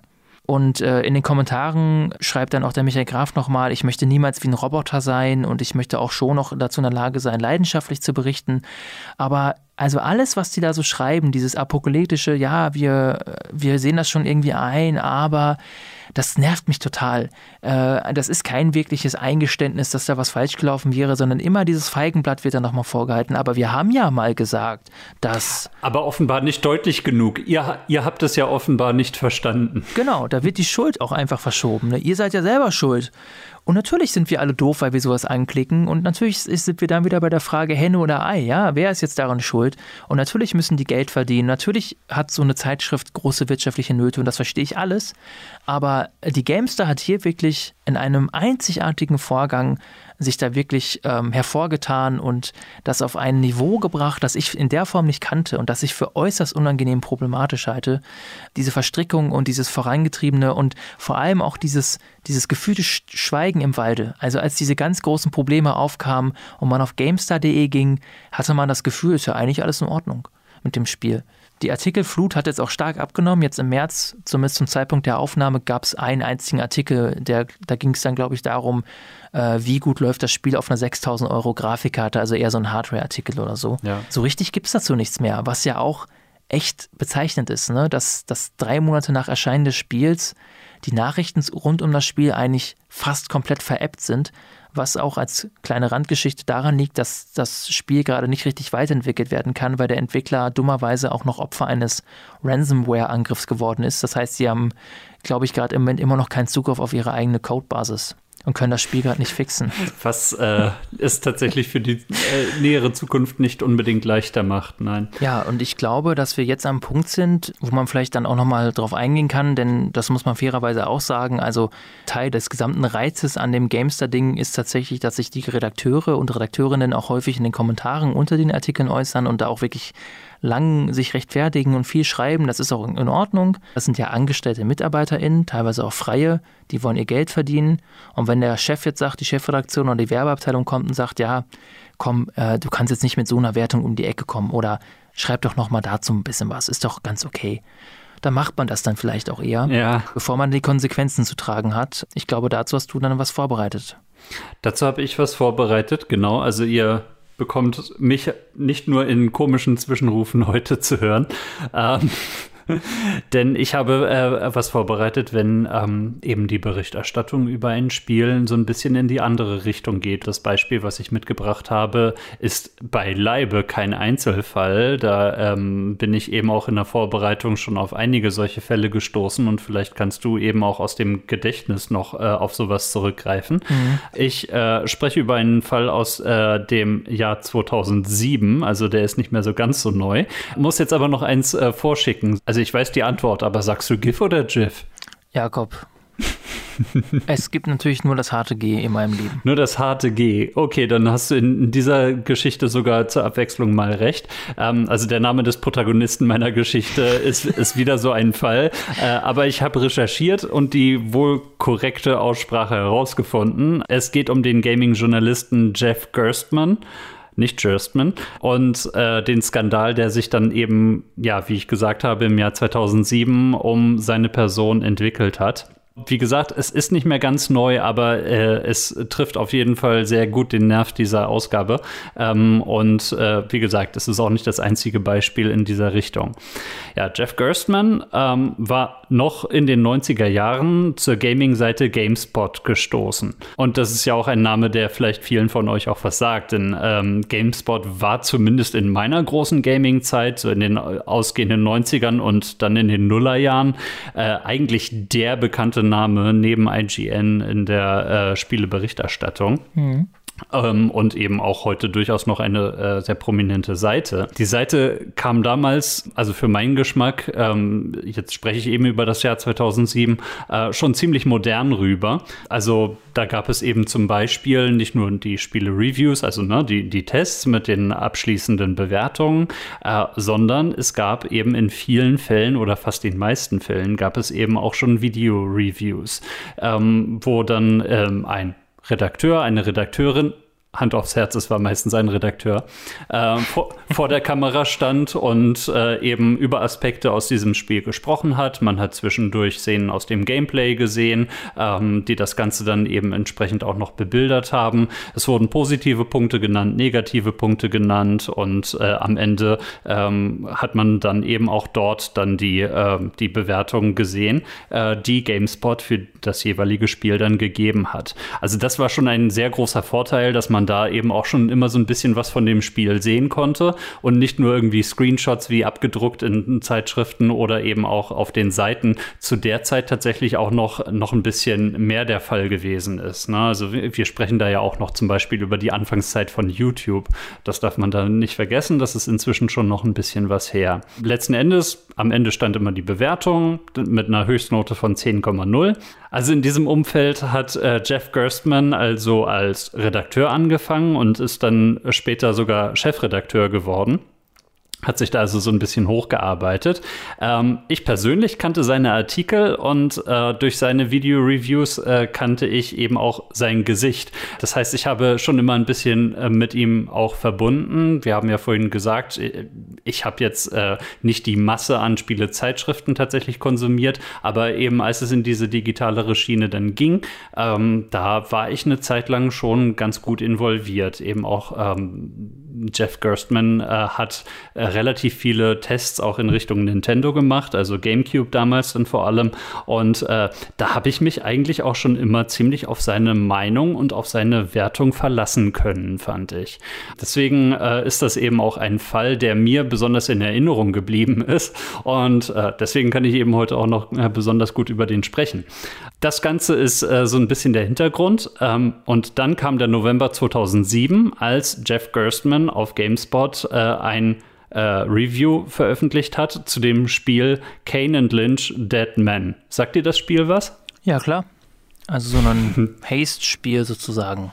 Sagen wir es mal so, es ist äh, jetzt nicht riesig dolle angekommen, das Spiel. Ähm, also in der ganzen Fachpresse nicht so richtig und äh, auch kurz ausgedrückt, Gerstmann war kein großer Fan von dem Spiel und gab ihm in seinem Review eine Wertung von 6,0 von 10. 6,0 ist keine tolle Wertung für ein Spiel, tatsächlich nicht. Äh, jetzt, jetzt kommt aber der eigentliche Knackpunkt der Geschichte, denn kurz nach der Veröffentlichung des Reviews wurde Gerstmann von GameSpot gefeuert. Der Text aus seinem Artikel wurde geändert Die, die Wertung allerdings nicht, also die, die blieb bestehen, 6,0. Und das Video-Review wurde offline genommen. Und äh, ja, jetzt kann man sich natürlich so ein bisschen fragen, was denn an dem Review so furchtbar gewesen sein soll. Ähm, und das ist eben dann so der Punkt, wo man auch so ein bisschen ins Spekulative kommt. Und wir haben ja auch schon ähm, so, so, ein bisschen über diesen Komplex geredet mit den Anzeigen und so weiter. Ähm, es, es trifft sich das genau zu dieser Zeit. Eidos Interactive, was der äh, Publisher, also der, der Verlag, genau, der, der, der Spieleverlag äh, gewesen ist, äh, der äh, Kane Lynch Deadman rausgebracht hat, äh, dass Eidos Interactive zu dieser Zeit großer Anzeigenkunde auf der GameSpot-Seite war. Und als Werbegag für genau das Spiel, um das es da ging, wurde dann die gesamte GameSpot-Seite ja, reskinned sozusagen. Also im Prinzip der Aufbau der Seite blieb gleich, aber das Design äh, wurde geändert, sodass es ähm, ja aussah äh, wie das Design in Kane Lynch Dead Man. Ähm, sprich, äh, das ist ein Werbegag gewesen, um eben ähm, dieses Spiel zu äh, bewerben. Was eben schon ein ziemlich großer Eingriff ist äh, für einfach nur eine Anzeige sozusagen, wenn eben die ganze Seite umgestaltet wird. Und das Ganze fand statt kurz nachdem Gerstmann entlassen wurde. Ähm, das so zur zeitlichen. Das ist ja ein Zufall. Ja, das ist ja ein Zufall. Das ist zur zeitlichen Einordnung. Ja, und der Verdacht liegt vielleicht nahe, dass die beiden Sachen etwas miteinander zu tun haben könnten. Sagen wir es mal so, der ganze Vorgang äh, war sehr hohe Wellen in der Leserschaft, kannst du dir vorstellen. Ähm, und insgesamt aber auch in der Online-Gaming-Community, denn der Name Jeff Gerstmann ist zu dieser Zeit ähm, eigentlich ein ziemlich großer Name auch gewesen. Also ist es letzten Endes auch immer noch, da greife ich jetzt ein bisschen vor. Aber ähm, also man kannte diesen Namen, wenn man äh, eben sich halbwegs auf diesen Seiten mal bewegt hat. Und äh, deswegen äh, ist klar, dass das äh, Wellen geworfen hat. Ne? Ja. Ähm, ja, letzten Endes hat das Ganze dann auch noch den Titel Gerstmann Gate bekommen. Das ist, das ist so 2007. Aber äh, okay, davon, davon abgesehen. GameSpot selbst sah sich dann letzten Endes gezwungen, ein kurzes QA zu veröffentlichen, in dem sie abstritten, Gerstmann auf Druck von Eidos Interactive entlassen zu haben. Ja, das weiß ich noch. Die tatsächlichen Gründe könnten sie, haben sie dann geschrieben, aus juristischen Gründen aber nicht nennen. Ja, ähm, also das, das ganze QA ist wirklich eine hochspannende Seite zu lesen. Ich würde vorschlagen, dass wir den Link dazu in die Show Notes packen. Einverstanden? Einverstanden. Da steht zum Beispiel äh, sowas drin wie, also auf die Frage, warum das Video-Review entfernt worden wäre, gaben sie zum Beispiel die Antwort, äh, dass der Ton nicht den technischen Standards der Seite entsprochen hätte ähm, und dass zu wenig Gameplay im Video zu sehen gewesen sei. Also ähm, ne, sie, sie geben technische und redaktionelle Gründe da vor, wo man, wo man nicht so richtig weiß, ja, okay, ähm, der, der Ton war also nicht gut. Hm. Vor allem im, im Jahr 2007 war der Standard aber auch, man konnte den kaum unterschreiten. Das, das allerdings. Naja, jetzt hacken wir zu sehr auf dem Jahr 2007 herum. Auch sehr interessant fand ich den Blog, äh, in dem äh, nach dem Einfluss von Eidos auf die Entscheidung gefragt wird. Und da zitiere ich jetzt einfach mal draus. Frage. Hat die Enttäuschung, ich habe es mal ins Deutsche übersetzt, eigenmächtig, hat die Enttäuschung von Eidos über das Review bewirkt, dass Jeff entlassen wurde? Antwort: Auf keinen Fall. Frage: Hat die Enttäuschung von Eidos bewirkt, dass der Text des Reviews geändert wurde? Antwort: Auf keinen Fall. Frage: Hat die Enttäuschung von Eidos bewirkt, dass das Video-Review entfernt wurde? Antwort: Jan? Auf keinen Fall. Vollkommen richtig. Auf keinen Fall. No way. No way, genau. Also Jeff Gerstmann hat später selbst dazu gesagt in, in einem Interview, dass äh, seine Entlassung sehr wohl etwas mit der niedrigen Bewertung für das Spiel zu tun hatte, aber nicht der einzige Grund gewesen sei. Also wie gesagt, er ist zu der Zeit äh, Chefredakteur gewesen, hatte also Untergebene, die ihrerseits Reviews verfasst haben und da war offenbar äh, von den speziell ihm zugeordneten Redakteuren äh, so das ein oder andere äh, gekommen, was, ähm, was dann eben GameSpot übel aufgestoßen war. Und ähm, Also das, das waren offenbar noch zusätzliche Gründe. Ob die dann ähnlichen Hintergrund hatten ähm, wie jetzt bei Kane und Lynch, sei mal dahingestellt. Aber äh, jedenfalls hieß es, ja, äh, von Seiten von Gerstmann, ja, es äh, hätte sehr wohl was damit zu tun gehabt. Die Community selbst war äh, jedenfalls nicht sonderlich zufrieden mit GameSpots Äußerungen, könnte man sagen. Also das ähm, wurde im Internet sehr kontrovers diskutiert. Ähm, aber eben auch in der Redaktion selbst gab es einige, denen das ziemlich übel aufstieß, das Ganze, und äh, die tatsächlich die Konsequenz gezogen haben, äh, die äh, GameSpot-Redaktion zu verlassen. Das waren dann vier Redakteure.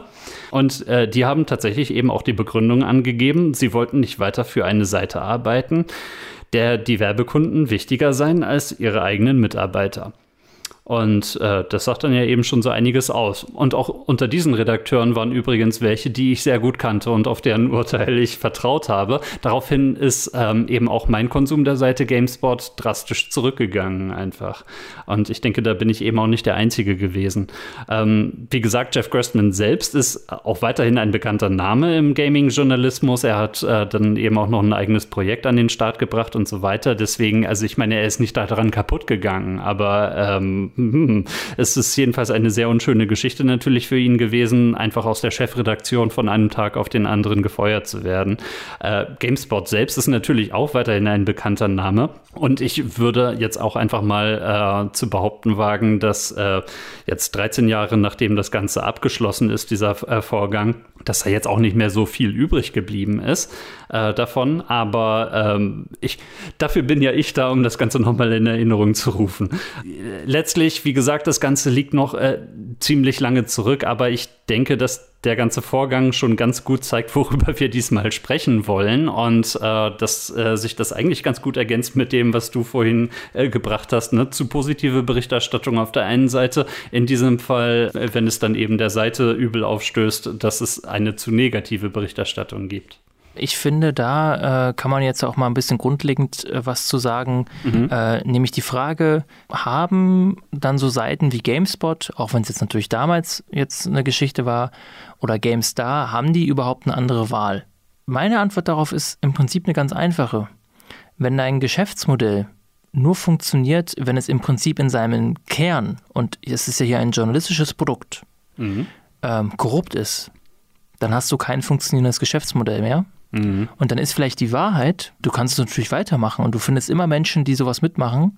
Dann ist aber die Wahrheit, dass äh, wir als die KonsumentInnen, die KundInnen, uns dafür entscheiden können, ganz bewusst zu sagen, wir nutzen solche Seiten halt einfach nicht mehr.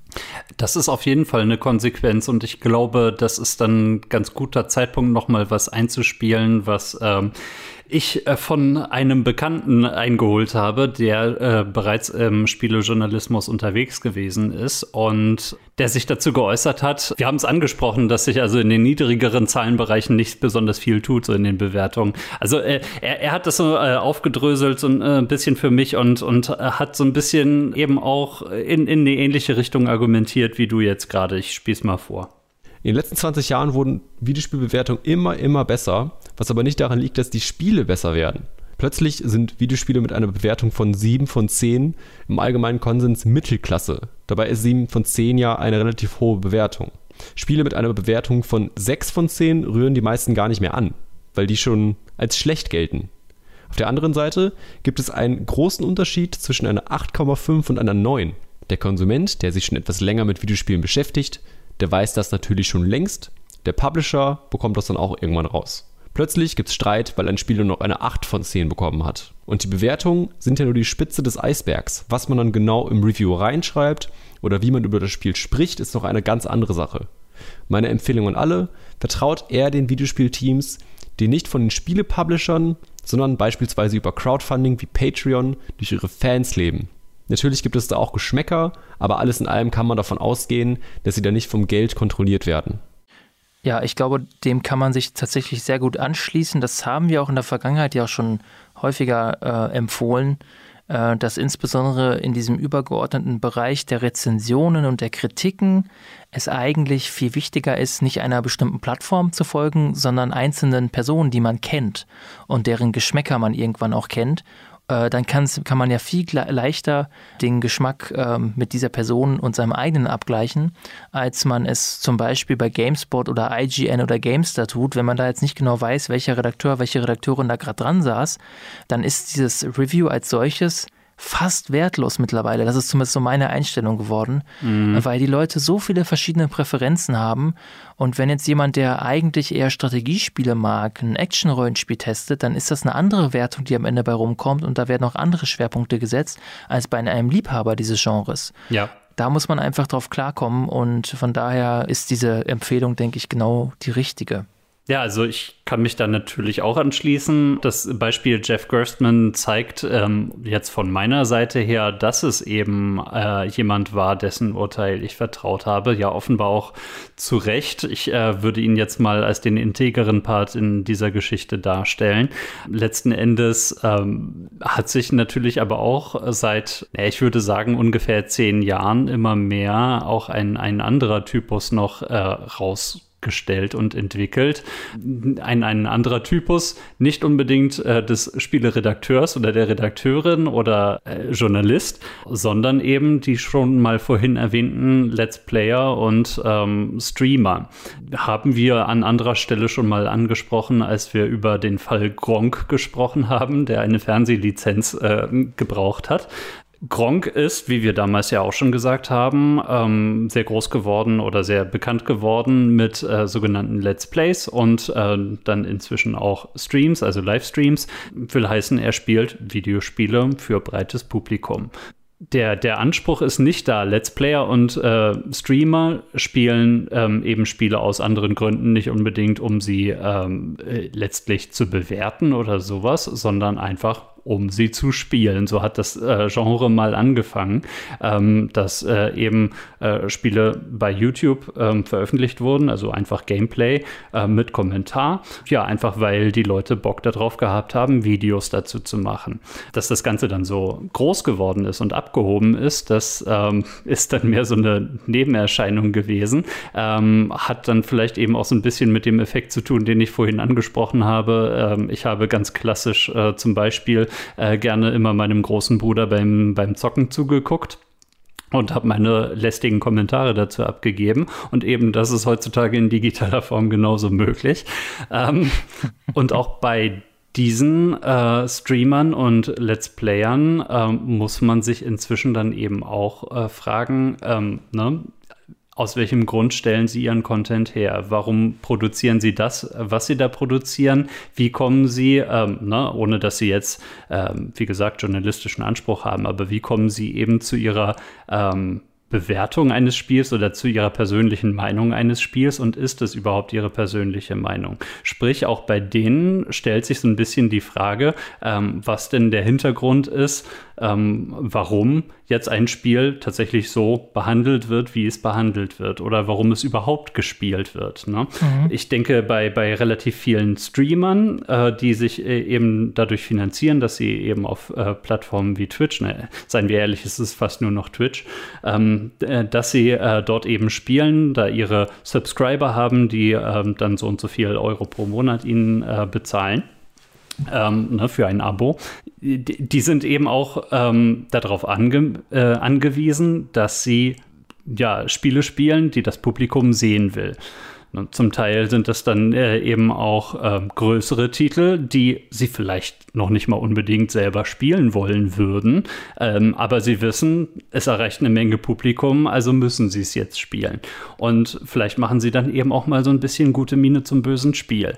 Und äh, das ist eben eine Sache. Eine andere Sache ist, wenn ich es jetzt äh, vor allem eben auf diese Streamer äh, beziehe, dass sie selber relativ häufig bei ähm, Spielepublishern vorstellig werden ähm, und darum bitten, ne, von wegen hier, ich, ich habe vor, das in einem Livestream zu zeigen oder in mehreren, ähm, könnte ich vielleicht ähm, das Spiel gratis bekommen.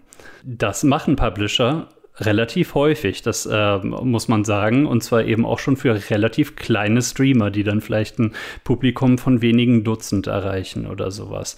Das machen sie so ein bisschen natürlich auch aus dem Hintergrund, ähm, dass das Spiel, was sie dann rausgebracht haben, natürlich ein bisschen gefeatured wird im Internet und äh, dass die Leute äh, sich darüber eine Meinung bilden können. Ne? Aber im, im äh, äh positivsten Fall für sie ähm, entwickelt sich dann eben beim Publikum eine Kaufentscheidung für dieses Spiel.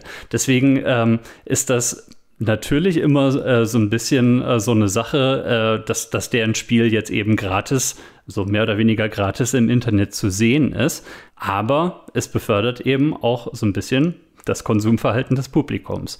Und ähm, das ist so ein bisschen eben die Gratwanderung und aber eben auch die moralische Gratwanderung, die da dann äh, durchaus eine Rolle spielen kann. Und das geht dann aber eben auch noch äh, ein bisschen weiter, wenn, wenn wir jetzt darüber sprechen, dass äh, manche Streams äh, gesponsert werden von bestimmten Spielen.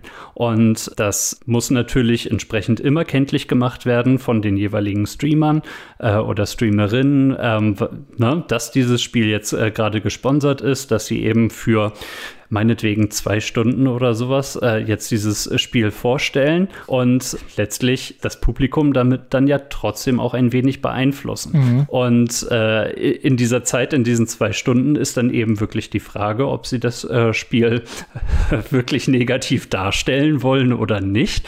Letzten Endes riesige Vorgaben gibt es da vereinzelt, aber sie sind nicht die Regel. Das, äh, das Ganze ist immer noch so ein bisschen neues Spielfeld, habe ich das Gefühl. Und deswegen habe ich äh, da mal einen Bekannten von mir gefragt, der selber Streamer ist. Manche von euch kennen vielleicht eben seinen Namen, zum Beispiel vom Kohle-Song bei YouTube. Äh, also er, er hat selber frü früher viele Let's Plays bei YouTube gemacht. Inzwischen streamt er fast nur noch ähm, unter dem Namen Rahmschnitzel. Mm. Und er hat mir die Frage beantwortet, ob denn integrer Content tatsächlich möglich ist, äh, selbst wenn man sich eben Keys, also sprich ne, die, die äh, Schlüssel, die man einlösen muss, um, um äh, Spiele ähm, tatsächlich runterladen zu können, äh, selbst wenn man die kostenlos bekommt oder wenn man gesponserte Streams macht. Und äh, seine Antwort hat er mir schriftlich gegeben, aber wir haben zum Glück, äh, ne, danke an Sebastian, ähm, das Ganze einmal äh, nochmal vertont, sodass ihr nicht meine Stimme hören müsst, die das vorliest. Bei den meisten Streamern und Let's Playern ist der Content sehr persönlichkeitsgetrieben. Die Reaktion und Meinung der Person sind häufig der Grund, warum sich eine wiederkehrende Zuschauerschaft um den jeweiligen Kanal bildet. Spielt der Content Creator keine überspitzte Kunstfigur, sondern ist einfach nur er oder sie selbst, spielt die eigene Ehrlichkeit und Authentizität eine wichtige Rolle, um dauerhaft einen guten Ruf bei der Zuschauerschaft zu bekommen und langfristig Publikum zu finden. Nicht selten wird nach der persönlichen Meinung zum gezeigten Spiel gefragt und ob sich der Kauf lohnen könne. Entsprechend kann dies die Kaufentscheidung zum Positiven oder Negativen beeinflussen. Auch wenn bei einem kostenlosen Key kein direktes Geld fließt, macht der Entwickler oder Publisher das meist nicht aus Kulanz, sondern um das Publikum des Content Creators zu erreichen und nicht in der Flut an täglichen neuen Spiele-Releases unterzugehen. Bei angebotenen Keys ist es für den Streamer oder Let's Player meist sinnvoll, sich einen Überblick über das Spiel zu verschaffen, inwiefern sich daraus unterhaltsamer Content und eine ausreichende Menge Spaß für sich selbst und das Publikum entwickeln lässt. Hier ist es natürlich im Interesse aller, dass das Produkt eher positiv aufgenommen wird und eventuell neue Käufer oder Interessenten entstehen, damit auch bei kommenden Spielen wieder ein Key gestellt wird oder eine Zusammenarbeit entstehen kann. War die Vorauswahl und das Spiel gut, ist dies eine einfache Sache und die Integrität des Content und dessen Erschaffer sollte gegeben und erkennbar sein. Der Spaß und die Meinung ist ehrlich entstanden. Das heißt nicht, dass Kritik nicht möglich ist oder fehlen sollte, fällt aber nicht übertrieben stark aus und ist ausreichend erklärt und fällt weniger ins Gewicht als die positiven Seiten. Schwieriger ist die Situation, wenn der vorherige Eindruck über das Spiel getäuscht hat und im Laufe des Streams oder Videos die störenden oder schlechten Aspekte des Titels offensichtlicher werden und der eigene Spielspaß darunter leidet. Gerade mit gesponsertem Content, wo direktes Geld für die Reichweite des Kanals als Werbefläche fließt, entsteht eventuell die Zwickmühle, seinen Zuschauern das Spiel nicht uneingeschränkt empfehlen zu können. Gleichzeitig aber den Sponsor nicht enttäuschen zu wollen und damit die Bezahlung oder Chance auf zukünftige Aufträge zu senken. Inwiefern die Integrität des Content gefährdet ist, hängt sehr vom Streamer oder Let's Player ab ob die Zufriedenheit des Sponsors oder die Ehrlichkeit vor dem Publikum den größeren Wert besitzt. Auch wenn die eigene Meinung für viele nach eigenen Angaben nicht durch das Geld beeinflussbar ist, so wächst zumindest nach meinem eigenen Gefühl die Suche nach den positiven Aspekten des Spiels, um diese zu zeigen, und die Überlegung, inwiefern die negativen Aspekte auf den eigenen Geschmack zurückzuführen sind oder was tatsächlich objektiv nicht gut gelungen ist. Kritik ist dabei nicht unmöglich und sogar angebracht, fällt aber eventuell weniger stark aus, als wenn kein Sponsor mit an Bord wäre. Eine Möglichkeit ist es zu überlegen, inwiefern man selbst einfach nicht die Zielgruppe ist und inwiefern das Spiel für andere Leute interessanter sein könnte. Wenn es wirklich nicht anders geht, gibt es noch die Möglichkeit, nahezu wertungsfrei die im Vertrag festgelegte Spielzeit über die Bühne zu bringen und die Bilder für sich sprechen zu lassen. Ob hierbei das Gezeigte gefällt, liegt dann allein im Auge des Zuschauers und wird nicht vom Content Creator geprägt. Dies kann allerdings je nach Kanal auch unnatürlich oder ungewohnt wirken, wenn jemand sonst eher viel Persönliches äußert. Aber immerhin wird damit der Vertrag erfüllt, ohne seine Meinung verändern zu müssen. Für mich persönlich ist die Auswahl der Spieler entscheidend, auf die ich mich einlassen möchte. Bei einem einfachen Key ist dabei der Spielraum größer. Es gibt meist keine Bedingungen, wie viel Content zu dem Spiel entstehen soll. Wenn der Spaß nicht aufkommen mag, fällt der Stream eben kürzer aus und die Sache ist erledigt. Gerade aber bei bezahltem Content möchte ich mir vorher sehr sicher sein, dass ich zumindest die bezahlte Zeit halbwegs spaßig über die Runden bringen kann, um nicht in die beschriebene Zwickmühle geraten zu können. Auch wenn dies heißt, dass eventuell Geld dabei auf der Strecke bleibt, da ist mir meine eigene Ehrlichkeit wichtiger zu erhalten, als ein schwieriges Angebot anzunehmen. Inwiefern die Menge des Geldes dabei den Reiz ausmacht, es vielleicht doch zu wagen, ist der schwierige Teil. Genau, das ist der schwierige Teil. Und ich denke, da werden verschiedene Gaming-Content-Creator diese Frage eben auch ähm, unterschiedlich beantworten. Jetzt im, im Fall von Rahmschnitzel ähm, ist es eben so, ähm, er sucht sich dann trotzdem die Spiele aus, auf die er äh, dann wirklich Bock hätte, wenn es um Sponsoring geht. Aber ich würde nicht meine Hand dafür ins Feuer legen, dass das bei allen so ist. Beziehungsweise ich würde eher meine Hand dafür ins Feuer legen, dass es nicht bei allen so ist.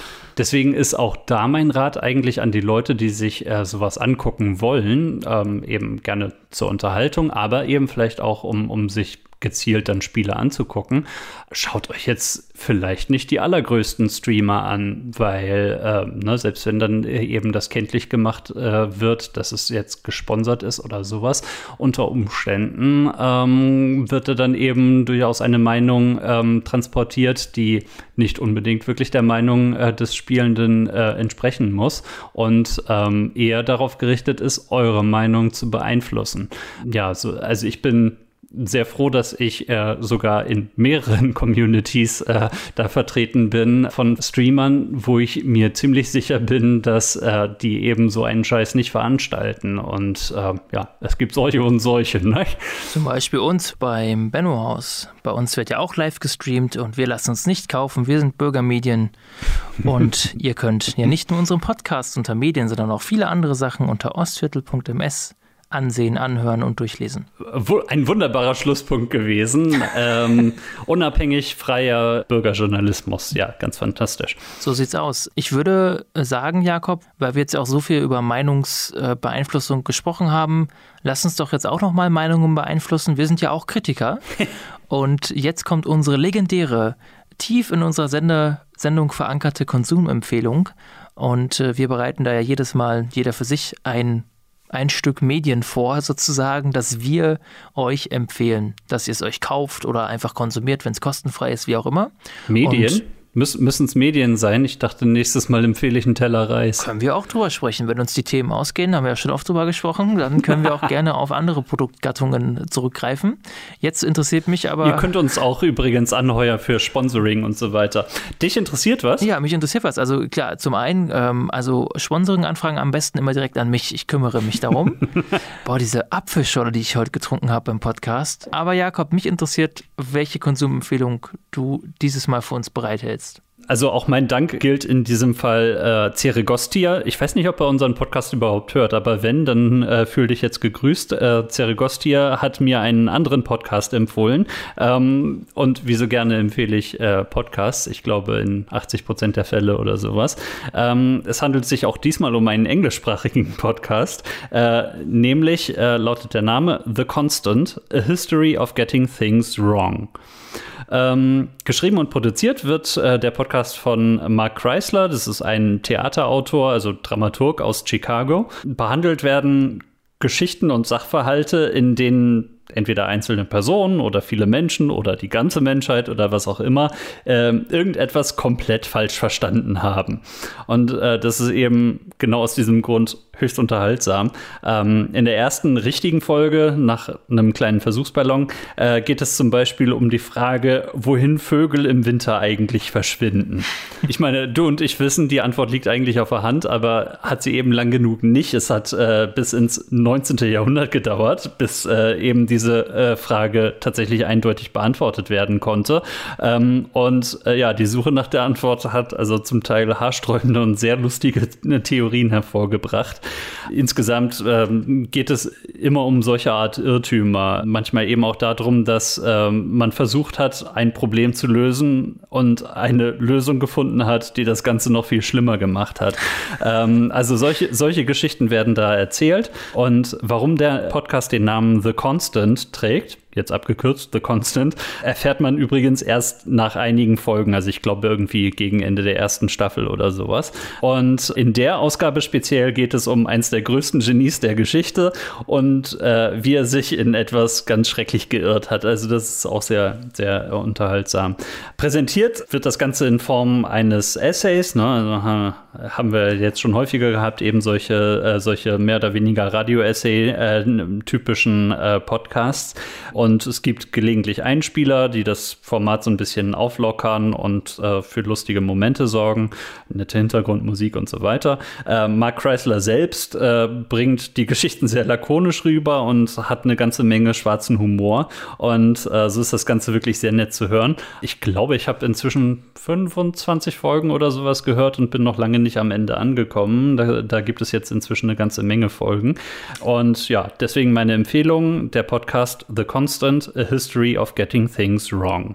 Und ähm, was hast du denn jetzt falsch verstanden, Jan, und möchtest uns diesmal empfehlen? Ich habe das überhaupt nicht falsch verstanden, aber ich finde das sehr interessant, den werde ich mir auch anhören. Ich habe diesmal ein Buch dabei. Nee. Ich bin ja, werde ja mittlerweile hier zum Literaten äh, von uns beiden. Mhm. Das Buch hat diesmal auch einen tollen Bezug zu unserer heutigen Folge. Äh, und zwar nennt sich das Blood, Sweat and Pixels. Ah, das sagt mir sogar was, ja. Genau, das ist ein Buch von einem relativ bekannten äh, Videospieljournalisten und zwar heißt der Jason Schreier. Ich weiß nicht, ob man ihn so ausspricht tatsächlich. Ich habe das immer im Kopf so getan. Jetzt gerade fällt mir auf, vielleicht heißt er auch Scryer. Doch, ich, ich, glaub, ich glaube, das tut man. Ja. Keine Ahnung. Auf jeden Fall ähm, ist er deswegen bekannt geworden, weil er damals schon, als er bei Kotaku, das ist eine relativ bekannte äh, Gaming-Online-Plattform, äh, seit äh, von 2011 bis 2020 war er da. Dort hat er damit begonnen, wirklich auch investigative Stücke zu verfassen über die Branche. Und äh, seit April 2020 ist er jetzt auch bei Bloomberg News. Die sind ja eigentlich eher so für Wirtschaftsnachrichten und sowas auch bekannt. Mhm. Und äh, führt diese Arbeit dort fort. Und sein Buch äh, Blood, Sweat and Pixels ist äh, 2017 erschienen, genau genommen am 5. September. Kostet mittlerweile, glaube ich, so knapp über 10 Euro. Auch gebraucht kann man das natürlich kaufen. Wenn man sich für Spiele interessiert, bietet das einen ganz tollen Einblick äh, in die Entwicklungsphase und tatsächlich in diese sogenannte Crunch Time. Das hatte ich ja vorhin schon einmal erzählt. Ne? Also diese Phase, in der wirklich die Entwickler unter riesigem Druck stehen und unter Druck gesetzt werden. Und er führt dieses Beispiel, also diese Crunch Time, anhand von zehn Videospielentwicklungen auf oder stellt sie dar, die unterschiedlichen Auswirkungen und Ausprägungen. Und da sind wirklich fast ausschließlich, oder da sind Spiele dabei, die man eigentlich alle irgendwie kennt, wenn man halbwegs dabei ist. Zum Beispiel geht es da um Naughty Dog und Uncharted um Pillars of Eternity, Stardew Valley, das ganz bekannte, der ganz bekannte Harvest Moon Klon, der von einer Person alleine gemacht wurde. Ich wollte gerade sagen, ja, das, ähm, da, da stelle ich mir die Entwicklung fast äh, vor wie eine durchgehende Crunch-Time. War auch so tatsächlich offensichtlich und äh, super spannend, wie er wirklich fast daran zugrunde geht, aber Jetzt ist er halt Millionär, hat es geschafft. Und auch Witcher 3 ist mit dabei tatsächlich. Also super spannend. Der hat wirklich äh, da ganz tolle Kontakte auch einfach immer. Äh, und das ist aber auch so ein Beispiel dafür, wie man Nähe auch nutzen kann, um was wirklich Gutes zu erwirken mit seiner Berichterstattung und nicht diese Nähe hat, um, äh, was weiß ich was, den neuen Hauptcharakter präsentieren zu dürfen, um dem Spiel hinterher ein Prozent mehr Spielspaß auf die Fahnen schreiben zu können. Ähm, also wirklich ein ganz tolles Buch, lässt sich auch in einer Session eigentlich ganz gut weglesen, ist nicht sonderlich groß, aber mega interessant, wenn man sich dafür halbwegs interessiert. Blood, Sweat and Pixel von Jason Squire. Keine Ahnung. Ich glaube Schreier. Ich glaube Schreier. Ah, hätte ich mich natürlich vorher informieren müssen. Das tut mir sehr leid, aber so sind wir auch. Wir sind ja auch keine wir machen das ja nicht für Geld, wir machen das ehrenamtlich. Was? Ich, also ich habe Gerstmann nochmal extra nachgeguckt, aber okay. Stimmt, das, jetzt stehe ich ja total doof da. Naja, lässt sich nicht ändern. übrigens, übrigens hieß so mein Nemesis in, in äh, Kinderzeiten. Das war der Nachbarsjunge von schräg gegenüber, der so mit Nachnamen hieß. Schöne Grüße. Schreier oder Gerst, Gerstmann? Gerstmann.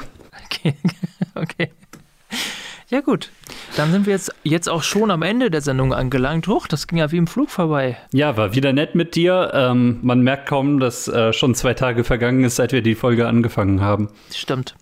Ihr habt gemerkt, es ist ja schon März. Äh, wir werden, wir wissen nicht genau, wann wir die nächste Folge veröffentlichen werden, aber es wird hoffentlich sehr bald der Fall sein. Ja.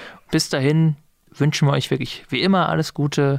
Bleibt uns erhalten, bleibt uns treu. 25 Folgen mit euch waren einzigartig. Es kann ja nur noch besser werden. Auf die nächsten 25, jawohl. Ja. In dem Sinne ein fröhliches Gut Klick in die Runde. Ganz genau. In mehrfacher Sicht, wenn ihr spielt, äh, passt auf. Äh, tschüssi. Stimmt. So.